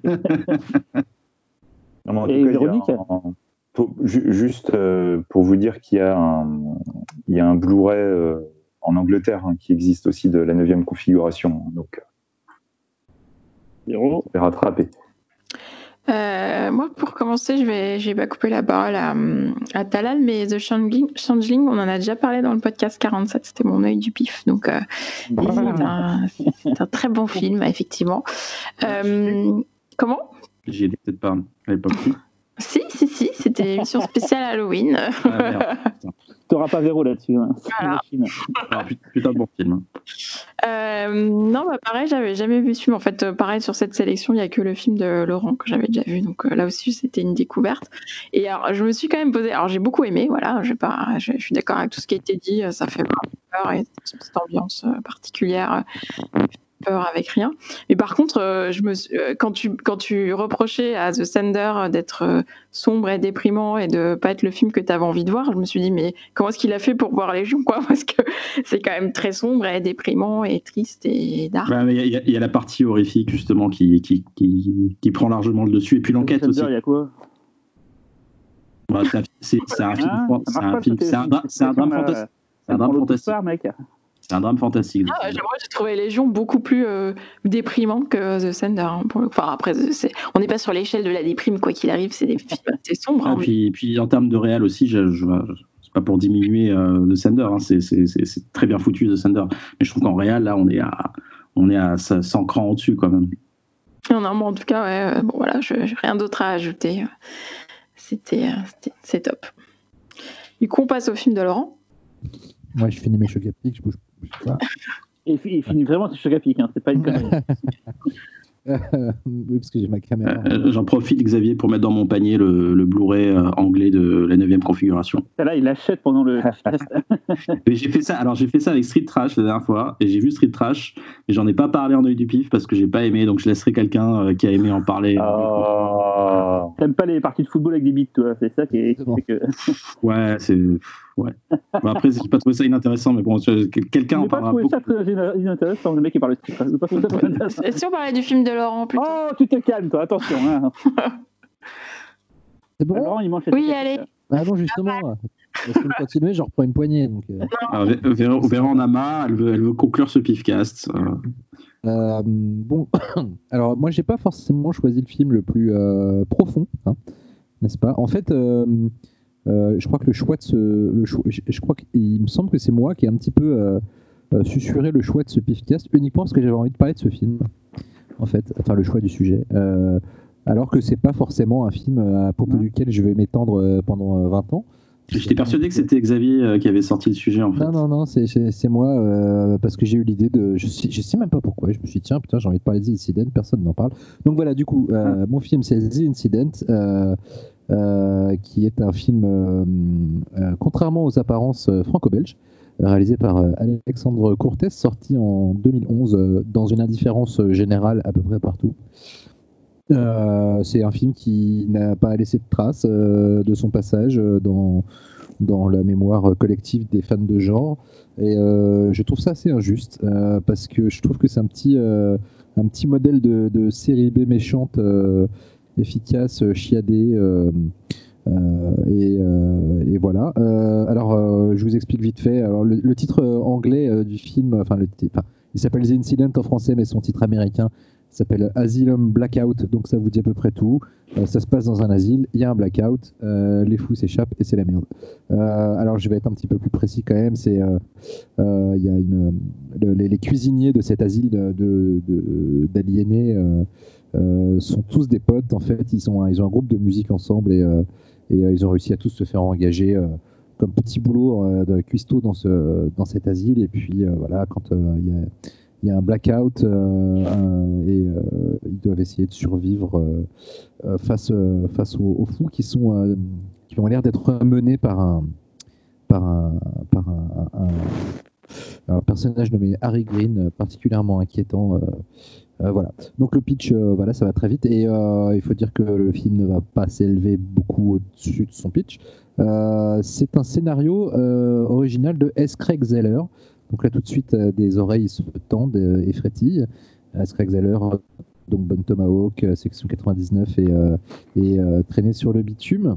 un scénariste qu'on connaît pour pour ses, on va dire son, son côté slow burn, c'est un et non pas slow burn, hein. c'est-à-dire du, des récits qui mettent tout le temps un, un peu de, temps dans la construction, dans, l'installation, avant d'exploser dans des, dans des explosions de violence assez assez éprouvante. C'est le cas dans The Incident. Euh, il y a une montée de tension assez lente, mais que je trouve euh, assez constante. Et comme le film fait 1h25, alors que quand Wes met lui-même ses scripts en scène, on est souvent sur des films qui durent entre 2h et 2h30.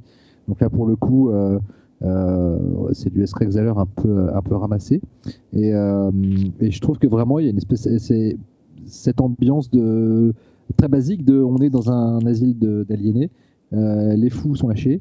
Euh, du coup, il risque de se passer des trucs très très sales. Euh, elle est vraiment assez euh, prenante dans le film. Elle est bien retranscrite par une photo que je trouve vraiment très très belle d'un chef opérateur français d'ailleurs qui s'appelle Laurent Tangy. Qui, a, il a fait la photo récemment de Fury de Olivier Abou. Euh, qui n'est pas un film que je porte pleinement dans mon cœur, euh, euh, mais qui a une très belle photo. voilà, donc il a aussi fait la, photo de La French et c'est lui qui va faire la, photo du prochain OSS 117. voilà, donc je trouve que le film est très beau visuellement. Je trouve que la mise en scène d'Alexandre Cortez est vachement efficace. à base de, de, travelling assez lent, pas trop de caméras portées. je trouve que la topologie des lieux est assez.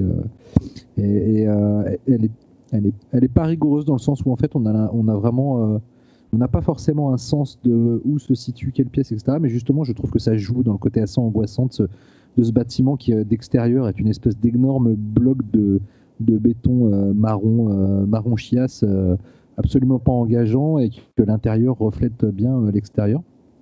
Et, et voilà, il y, a des accès de cruauté dans le film qui sont qui sont bien dispensés, c'est-à-dire que c'est pas c'est pas un gore fest, mais quand c'est euh, quand c'est méchant, c'est vraiment méchant, ça fout euh, ça fout euh, mal à l'aise. Je pense notamment à la scène de l'économe. qui moi me, fait grincer des dents. je sais pas, j'ai un truc avec quand on utilise des instruments de cuisine comme ça sur le corps humain. Je me rappelle d'un film qui s'appelle Matriarche, je crois. Il n'y a que Xavier qui a dû le voir, ça, Matriarche. Hein, tu l'as vu, Xavier hein, et, la scène de la râpe à fromage sur le genou. Et qui, d'ailleurs me, fait aussi penser à une, une blague. La, la, râpe au fromage, c'est dans. Euh, ah En plus, c'est René Harlin. Euh, ah, le Fort Fairlane. Il y a une ah, blague dessus. C'est vrai. Donc euh, voilà, c'est ce genre de scène qui marche très bien sur moi, mais, en tout, mais c'est pas non plus du gore, du gore extrême. c'est pas du torture porn, pas du tout. Il y a vraiment un il y a vraiment un, équilibre, je trouve vachement bien trouvé entre angoisse et horreur. Euh, et voilà, en fait, je trouve que c'est un exercice de style. Euh, c'est pas un film qui va vous parler de la folie, même si, alors, il y a une. Il y a une scène de fin qui a été rajoutée. Euh, d'ailleurs, Craig Zeller en, parle dans une interview. Il, trouve le film plutôt pas mal. Il, délire pas dessus. Il trouve le film plutôt pas mal parce qu'en en fait, une fois que son script a été vendu, bon, ça a été vendu à d'autres sociétés. C'est devenu finalement une coproduction coproduction européenne et il n'a pas eu du tout de, maîtrise sur, sur ce qui est devenu le film. Mais après, en revanche, euh, il, explique que cette scène de fin, euh, elle a été rajoutée par un, scénariste euh, français ou belge, je ne sais plus. Mais elle n'est pas de son fait et il n'est pas très très fan. Il trouve que ça fout un peu le film par terre.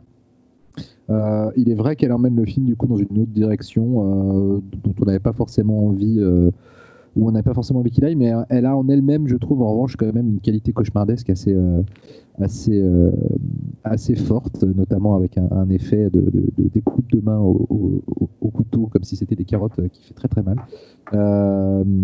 Voilà, que vous dire de plus Le chef des méchants est joué par un acteur ultra flippant qui s'appelle, enfin, le chef des, des aliénés, qui s'appelle Richard Brake. euh, qui a vraiment une tête, mais, euh, mais pas possible. Ce mec est, vraiment un, un sur pattes. Euh, vous l'avez vu dans Doom, vous l'avez vu dans 31 de, de Rob Zombie, vous l'avez vu dans Kingsman, Service Secret. Bah, si vous allez taper son nom sur le net, sa tête va immédiatement vous revenir. Il a joué aussi dans Mandy. Euh, et puis, euh, un mot sur le réalisateur, Alexandre Cortès, euh, donc un réalisateur, français ou belge, je ne sais plus, j'ai peur de dire une bêtise, qui a fait surtout sa carrière dans le clip. Il a, il clippé du, lourd, il a clippé Noir il a clippé beaucoup YouTube. Il a clippé Jamie Rockway, il a clippé Kylie Minogue. le mec a vraiment une, une, maîtrise visuelle assez, assez évidente. Euh, il n'a pas fait euh, d'autres longs métrages depuis. Il a fait un sketch euh, des infidèles, plusieurs sketchs, je crois, des infidèles, ce qui n'est pas forcément extrêmement glorieux. Et il a réalisé, je crois, tout ou partie de, au service de la France, la série française. Et depuis, pas vraiment de nouvelles. Je sais qu'il était plus ou moins sur des projets, mais je ne sais pas du tout si ça aboutit. et puis si aussi, le film est tourné euh, euh, presque intégralement en Belgique. Euh, et si vous êtes amis sur Facebook avec certains figurants belges fans de cinéma de genre, je pense à un en particulier, ça du coup qui, qui, apparaît assez tôt dans le film et vous allez vous dire mais en fait oui du coup c'est tourné en Belgique alors que c'est un film en langue anglaise avec des acteurs anglais ou américains et on voit dedans d'ailleurs un, des, un, des, un des psychopathes et je sais pas Véro si tu l'as remarqué euh, n'est autre qu'un acteur euh, français qui a joué dans Baron Noir. Tu vois de, quel je parle? Ah non, pas du tout. Kallenberg. Ah ouais c'est lui euh, le mec Ah, mais oui J'ai même pas fait le rapprochement. C'est assez. Euh, je me rappelais pas en fait, parce que j'ai vu Incident il y a longtemps, j'ai vu Baron Noir il y a pas très longtemps. Et là, en voyant. en, voyant, en revoyant Incident, j'ai fait Bon Dieu, c'est Kallenberg, c'est fou euh, voilà, donc c'est marrant cette, euh, cette, euh, ce mélange de ce fusion comme ça, de cette fusion de production au look, au look américain, en tout cas anglo-saxon, au feeling anglo-saxon, mais avec, avec des acteurs et des, et des lieux européens. Et ça fonctionne du tonnerre, c'est-à-dire que je défie quiconque de dire Ah, mais oui, mais putain, ça a vraiment trop un cachet de film européen, c'est pas du tout le cas. Et comme quoi, il est toujours possible de faire des films qui ont vraiment de la gueule chez nous, il suffit juste peut-être d'en avoir envie. Euh, voilà, euh, je sais que c'est un film qui divise beaucoup. Euh, je sais que c'est un film aussi sur lequel il n'y a pas forcément grand chose à dire parce que c'est pas un grand film. En revanche, je trouve juste qu'en termes de film d'asile qui remplit sa fonction première, c'est-à-dire de vous foutre mal à l'aise parce qu'il y a des, on est dans un asile et que des fous sont lâchés et qu'il peut tout arriver, je trouve ça assez efficace et en, termes d'efficacité de genre. pas bis, mais en tout cas B, je trouve que c'est un film trop sous-estimé. Voilà, à vous les studios. Je trouve que de, de, toute la sélection, moi je suis pas très fan du film, mais par contre je trouve que de toute la sélection, c'est celui qui joue sur le côté claustrophobique de, de l'asile quand même. Euh, c'est le seul qui joue cette carte-là euh, sur l'enfermement et le, fait de ne pas pouvoir sortir finalement. Et euh, ça, c'est plutôt bien réussi. Il y a quand même une bonne ambiance dans le film.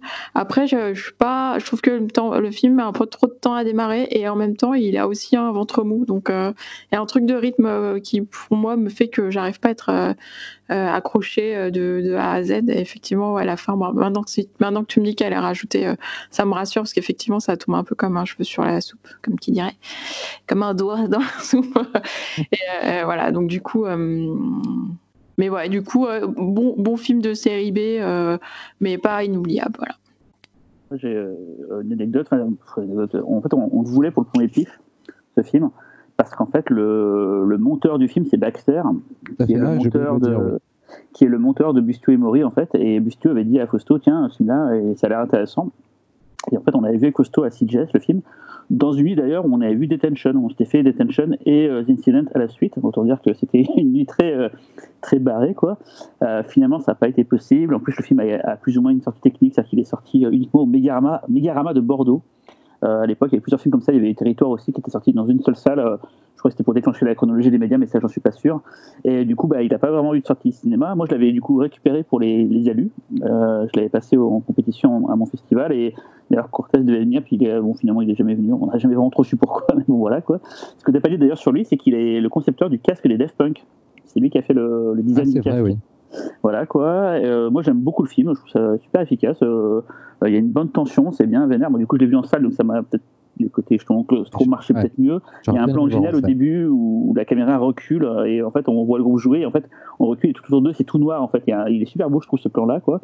En fait, tu sais Euh, quoi Moi, j'étais persuadé qu'ils jouaient, mais en fait, ils sont pas en train de jouer. Et ça, c'est un très truc bien du film. Ah ouais. Ils sont en train de faire la bouffe.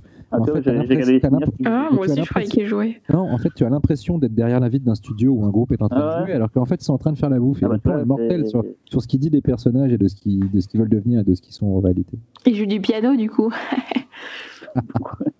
Et euh, non, voilà, donc moi je suis parti de jeux plutôt ceux qui ont aimé. Euh, effectivement, c'est un peu passé à, à trappe, euh, à trappe, ou je sais pas comment on dit, quoi. Mais ça mérite vraiment le détour. Euh, en plus, le film a une très très jolie affiche, euh, avec Ouais. euh, une tonalité rouge et noire, avec une vitre brisée, qui est, je trouve, très jolie. Et une belle direction artistique. Euh, chouette BO, Ah, chouette aussi. en fait, euh, Cortez, il est, il est pote avec euh, Kavinsky, avec euh, Sébastien. Enfin, c'est toute la clique, un peu, un peu genre Headbanger, machin et tout. C'est un peu dans, Mhm. dans ce milieu-là qui traîne. Effectivement, le film est très soigné et, et j'aimerais bien revoir des films de lui en fait parce que euh, je trouve que pour un premier, un premier essai, c'était, vraiment, euh, vraiment cool. Quoi, voilà. Talal Ah, Je trouve que euh, le film est un prototype parfait du premier long métrage d'un réalisateur, et parce que une histoire simple, un huis clos, j'allais dire quelques personnages, mais bon, il y a énormément de figurants avec tous les fous que- qui courent après les héros. Et, en fait, le, le, réal, a, comme tu le disais, Laurent, de par son, son background, en fait, a- avait déjà 20 ans d'expérience en mise en scène. Alors ouais, après, c'était pas le même genre de tournage sur la durée, c'était des petits tournages, mais quand même, tu vois que que, que il y a- de l'expérience pour un premier long métrage. Et, euh, je trouve ça euh, vraiment brillant parce que euh, parce que ça va pas ça, ça va pas passer par quatre chemins en fait pour dire ce que ça a à dire et en même temps ça n'a pas énormément de choses à dire. C'est un film qui va jouer uniquement sur l'efficacité. Et euh, bon, pour moi, il n'y a pas trop de gras, euh, parce que je suis pas trop senti entre nous. D'ailleurs, je crois que le film dure 1h, 1h10, 1h20, c'est, c'est, ça passe super bien. 1h26, je crois. Ouais, voilà, ça passe super vite. Et, et je trouve que justement, les- les- le héros est, est très bien incarné. C'est un comédien qu'on n'a pas beaucoup vu, j'ai, oublié son nom, mais c'est le mec qui Rupert, joue. euh, Rupert Evans. Ouais, c'est ça, le mec qui joue dans, dans Hellboy, là, qui joue la- le- le- l'agent, euh, l'agent un peu newbie euh, dans, dans le premier Hellboy. Et euh, il, il est très bien, et son personnage est très crédible, et, et tu, du coup, tu, tu le suis, t'es avec lui, t'as peur pour lui. euh, et le film est très violent. Enfin, je veux dire, il y a quelque chose d'assez dur, on va dire, dans, dans, dans cette violence physique. Tu en as parlé avec les, les, les instruments de cuisine, mais au-delà, euh, t'as vraiment des scènes assez gore. Euh, moi, ce film est une très bonne réussite. C'est pour moi, c'est un des meilleurs films de genre français de cette vague, en fait. euh, euh, de, de- de cette époque. Euh, je sais plus c'est quelle année. euh, 2011. 2014. Ouais, Ah, ouais. Attends, connerie. Ouais, en tout cas de la fin, c'est la fin d'une vague, on va dire, c'était la fin d'une vague et c'était c'était une très très euh, c'était une belle façon de conclure cette vague avec des, des hauts et des bas et, euh, et j'ai trouvé euh, malheureusement très honteux l'attitude de, de, de, distribuer le film comme ça. euh, sur- Ah, il y a peut-être pas des raisons qu'on connaît Oui, pas. Mais... mais oui, non, mais c'est, c'est- je veux dire, c'est un film qui mérite en fait d'être vu et le fait de, de faire les choses, bah voilà, oui, forcément, c'est, c'est, c'est du visa d'exploitation. Enfin, c'est, c'est une façon de faire une sorte de, sortie technique pour Bah, des fois, t'es obligé, le- hein, dans la production, euh, on t'a demandé de sortir le film en salle, tu le sors en salle, après, ben, tu veux pas prendre de risques financiers. Enfin, là, c'est le côté distributeur, je parle de. de- Oui. et, euh, Oui, voilà. oui, oui, non, je, sais- je sais en salle parce que tu t'es engagé et après, euh, tu, tu sais que un Bien sûr, je, potentiel. je- et, je sais comment, je sais comment ça marche aussi, mais, euh, mais je trouve ça dommage de ne pas avoir donné ces, ces chances à ce film-là. Et même à l'international, parce que j'ai essayé de regarder un peu ce que le film avait fait euh, à l'étranger. Et pareil, pour les ventes inter, j'ai l'impression que Il n'y a, pas de tête d'affiche, il y a pas de. euh, Ça, ça, ça aurait fait, ça aurait fait euh, cacahuète en salle. je hein. peux, je peux t'en citer une pléthore de films qui ont euh, qui n'ont pas de tête d'affiche. Moi, je serais qui- content de le voir en salle. euh, C'est pas ce que je dis. hein. Le, le fan, il serait content de le voir en salle. Après, le businessman, il te dit, ouais, c'est un peu chaud quand même. euh, Mais, Oui, oui, bah, voilà, c'est- euh, dommage. Moi, je l'ai vu en salle, je m'en fous. quoi. Je- je- Et euh, il y a quand même un truc qui est pas crédible euh, dans le personnage principal, c'est sa meuf quand même. On en parle de cette nana euh, ça Euh, m'étonne que, que Laurent n'en ait pas parlé. institutrice euh, super canon, super tolérante Je la trouve, je la trouve très crédible. moi. Non, très conne, ouais. C'est ça. Euh, Laurent a dit, on coupe les doigts comme on coupe des carottes, j'ai trouvé cette phrase très très belle en fait. Non, ouais, et je n'ai pas parlé Ah, mais- car euh, je- je- je- on ne la connaît pas assez et du coup je l'aurais réduite à son physique et je trouve ça euh, assez, assez laid en fait. Non, mais puis en même temps, c'est.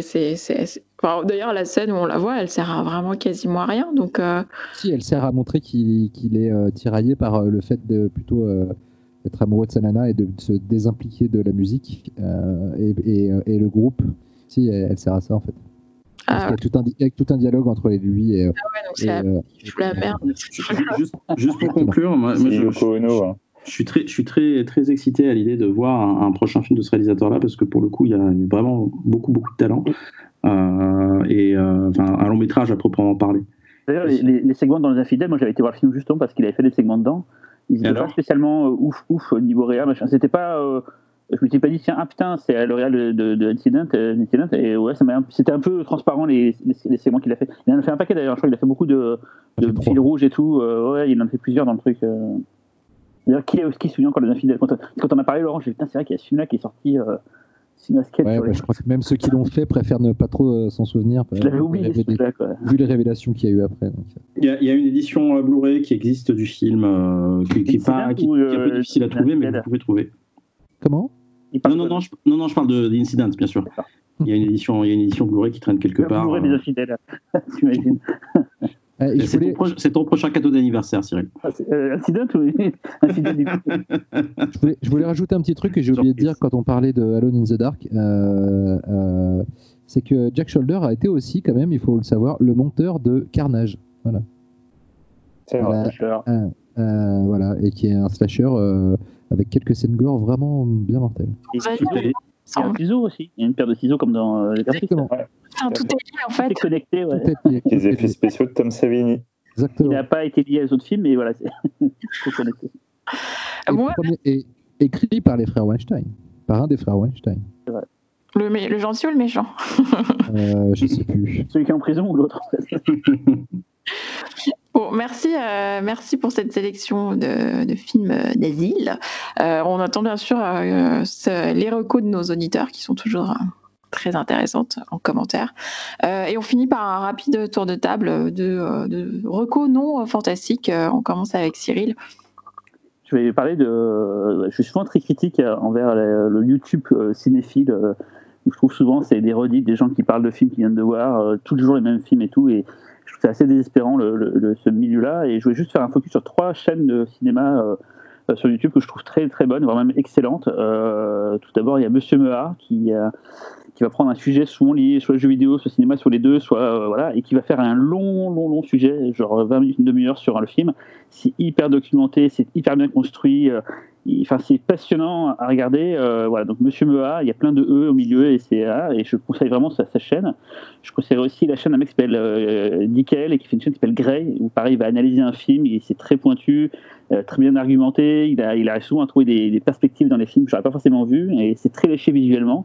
Et en dernier, un, un petit coup de cœur pour une chaîne assez récente, mais que je trouve démente, qui s'appelle En mode VHS, où c'est deux gars qui vont, enfin surtout un gars qui va te raconter un film, souvent un film d'action, souvent un truc à la Seagull et tout quoi. Et il le raconte à sa façon, façon terre-terre et tout, et c'est hilarant, c'est hyper bien euh, trouvé. Il y a toujours des punchlines de ouf et tout quoi. Ça tourne Voilà, un peu en rond quand même parfois. Non, non, même s'il Ouais, pourrait en faire trouve. 20 000 il pourrait en faire 20 000 comme ça, je trouve que c'est des génies. C'est- complètement fait pour toi, ça, je sais. Ah non, mais vraiment, je, en mode VHS, voilà. Donc, Monsieur Mea, Grey et en mode VHS. Je vous conseille ces trois chaînes de YouTube. Si vous voulez voir un peu autre chose en- sur le YouTube francophone, euh, euh, sur le cinéma, c'est les trois meilleurs euh, haut la main. Quoi. Laurent?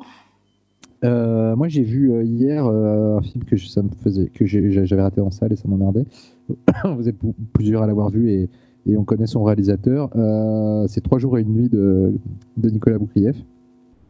Trois jours et une vie, pardon. Euh, euh, voilà, j'ai trouvé ça génial. Euh, à part un personnage dont le traitement et, et les actes, le personnage de, de, de la jeune fille. Ouais. euh, je, je- je trouve qu'il vient un peu gâcher l'unité euh, psychologique du film qui est vraiment génial. Euh, à part ça, vraiment, je trouve que le film est mortel. Je trouve que la mise en scène de Nicolas, elle est, elle est vraiment très très forte. Ça joue vachement bien, c'est c'est psychologique, c'est ça prend des ça prend des chemins auxquels on s'attend pas. Alors j'ai pas lu le livre, donc euh, j'imagine que cette qualité-là vient du livre forcément, mais en tout cas, euh, bah, il a réussi visiblement à, garder cette qualité dans le film et, euh, ça dit des choses très puissantes sur la culpabilité, sur sur l'amour qu'on peut porter à quelqu'un et, jusqu'où on est capable d'aller. Apparemment pour cette personne, franchement, le film est super et je sais pas si Nico nous écoute, mais, mais vraiment bravo. Et, et c'est marrant parce que plein de gens redécouvrent le film. Et, euh, Véronique, tu me diras si j'ai raison, mais le film passait sur Canal et il a bien, bien marché et tout. Quoi, et il y a plein de gens là qui commencent à en parler. C'est un film qui n'a pas trouvé son public à l'époque. Et comme pour La Confession, ceux qui le voient maintenant disent putain, tout, ah, c'est génial et tout. et c'est con, il est passé à travers des mailles de tout le monde en fait à l'époque. C'est dommage. Quoi. Talal? Bah, j'ai continué dans ma tradition parce que bah ouais, euh, si le confinement a bien un avantage, c'est que ça me permet euh, d'avoir le temps de jouer à des jeux vidéo et de rattraper des trucs. Donc euh, bah, j'ai enfin fini Ori and the Will of Wisp, qui, est, qui est vraiment mortel. J'en avais parlé la dernière fois, il y a, deux émissions de cela, et je l'ai fini, c'est juste immense. un vrai jeu beau, magnifique, c'est plein de poésie, c'est, Miyazaki euh, dans, du jeu vidéo en fait avec euh, la partie un peu euh, très complexe hardcore gamer. Je vais pas parler de ça, je vais parler de Street of Rage 4 qui est, qui est sorti euh, le 30 avril dernier. Euh, donc euh, Street of Rage 4, c'est la suite donc de la grande saga de, de Sega, sans jeu de mots, qui est ressuscité par une, un développeur et un éditeur français. donc l'éditeur c'est Dotemu et les développeurs c'est Lizard Cube à qui on doit Wonder Boy and the Dragon's Trap qui était aussi un remake, qui était un excellent remake dispo je crois sur toutes les plateformes donc qui était français et euh, en collaboration avec un, autre développeur qui s'appelle Guard, Crush Games, que je connaissais pas, et un peu avec Dotemu aussi. Euh, donc comme quoi euh, la France aime beaucoup la nostalgie dans le jeu vidéo, parce que un autre studio français a récemment remaké Panzer Dragoon, donc ce, cette ce fameux jeu légendaire sorti sur Saturn il y a maintenant plus de 20 ans. Euh, donc voilà, donc euh, c'est donc ce jeu est sorti euh, Street of Rage 4. C'est un beat'em all très arcade. Alors ça peut pas plaire à tout le monde, mais les, vieux nostalgiques comme comme beaucoup ici, je pense, autour de derrière nos écrans ou ceux qui nous écoutent, voilà, ont passé beaucoup de temps dans les salles d'arcade, ont découvert euh, leurs premiers émois euh, vidéoludiques avec une Mega Drive par exemple. Et, euh, et on retrouve exactement ce feeling c'est-à-dire que bah, les, les, gars ces développeurs ont tout compris en fait ont retenu l'essence même de ce qu'ils faisaient un Street of Rage et en y ajoutant quelque chose. euh, c'est fun, c'est punchy, euh, euh, le multijoueur, parce que tu peux jouer à deux, donc en online ou à quatre, j'ai pas encore eu l'occasion de tester, confinement oblige, sur le canapé. c'est vraiment génial. Et puis il y, y a, vraiment un côté un peu challenge, parce que as, ces, jeux-là, 10 000 fois, bah, tu retrouves un peu cette sauce-là, tu encore envie, tu termines le jeu, tu as envie de le refaire, tu as envie de jouer avec un copain, c'est en termes de gameplay, c'est super agréable. Euh, c'est très accessible, mais en même temps, ça peut être un petit peu technique.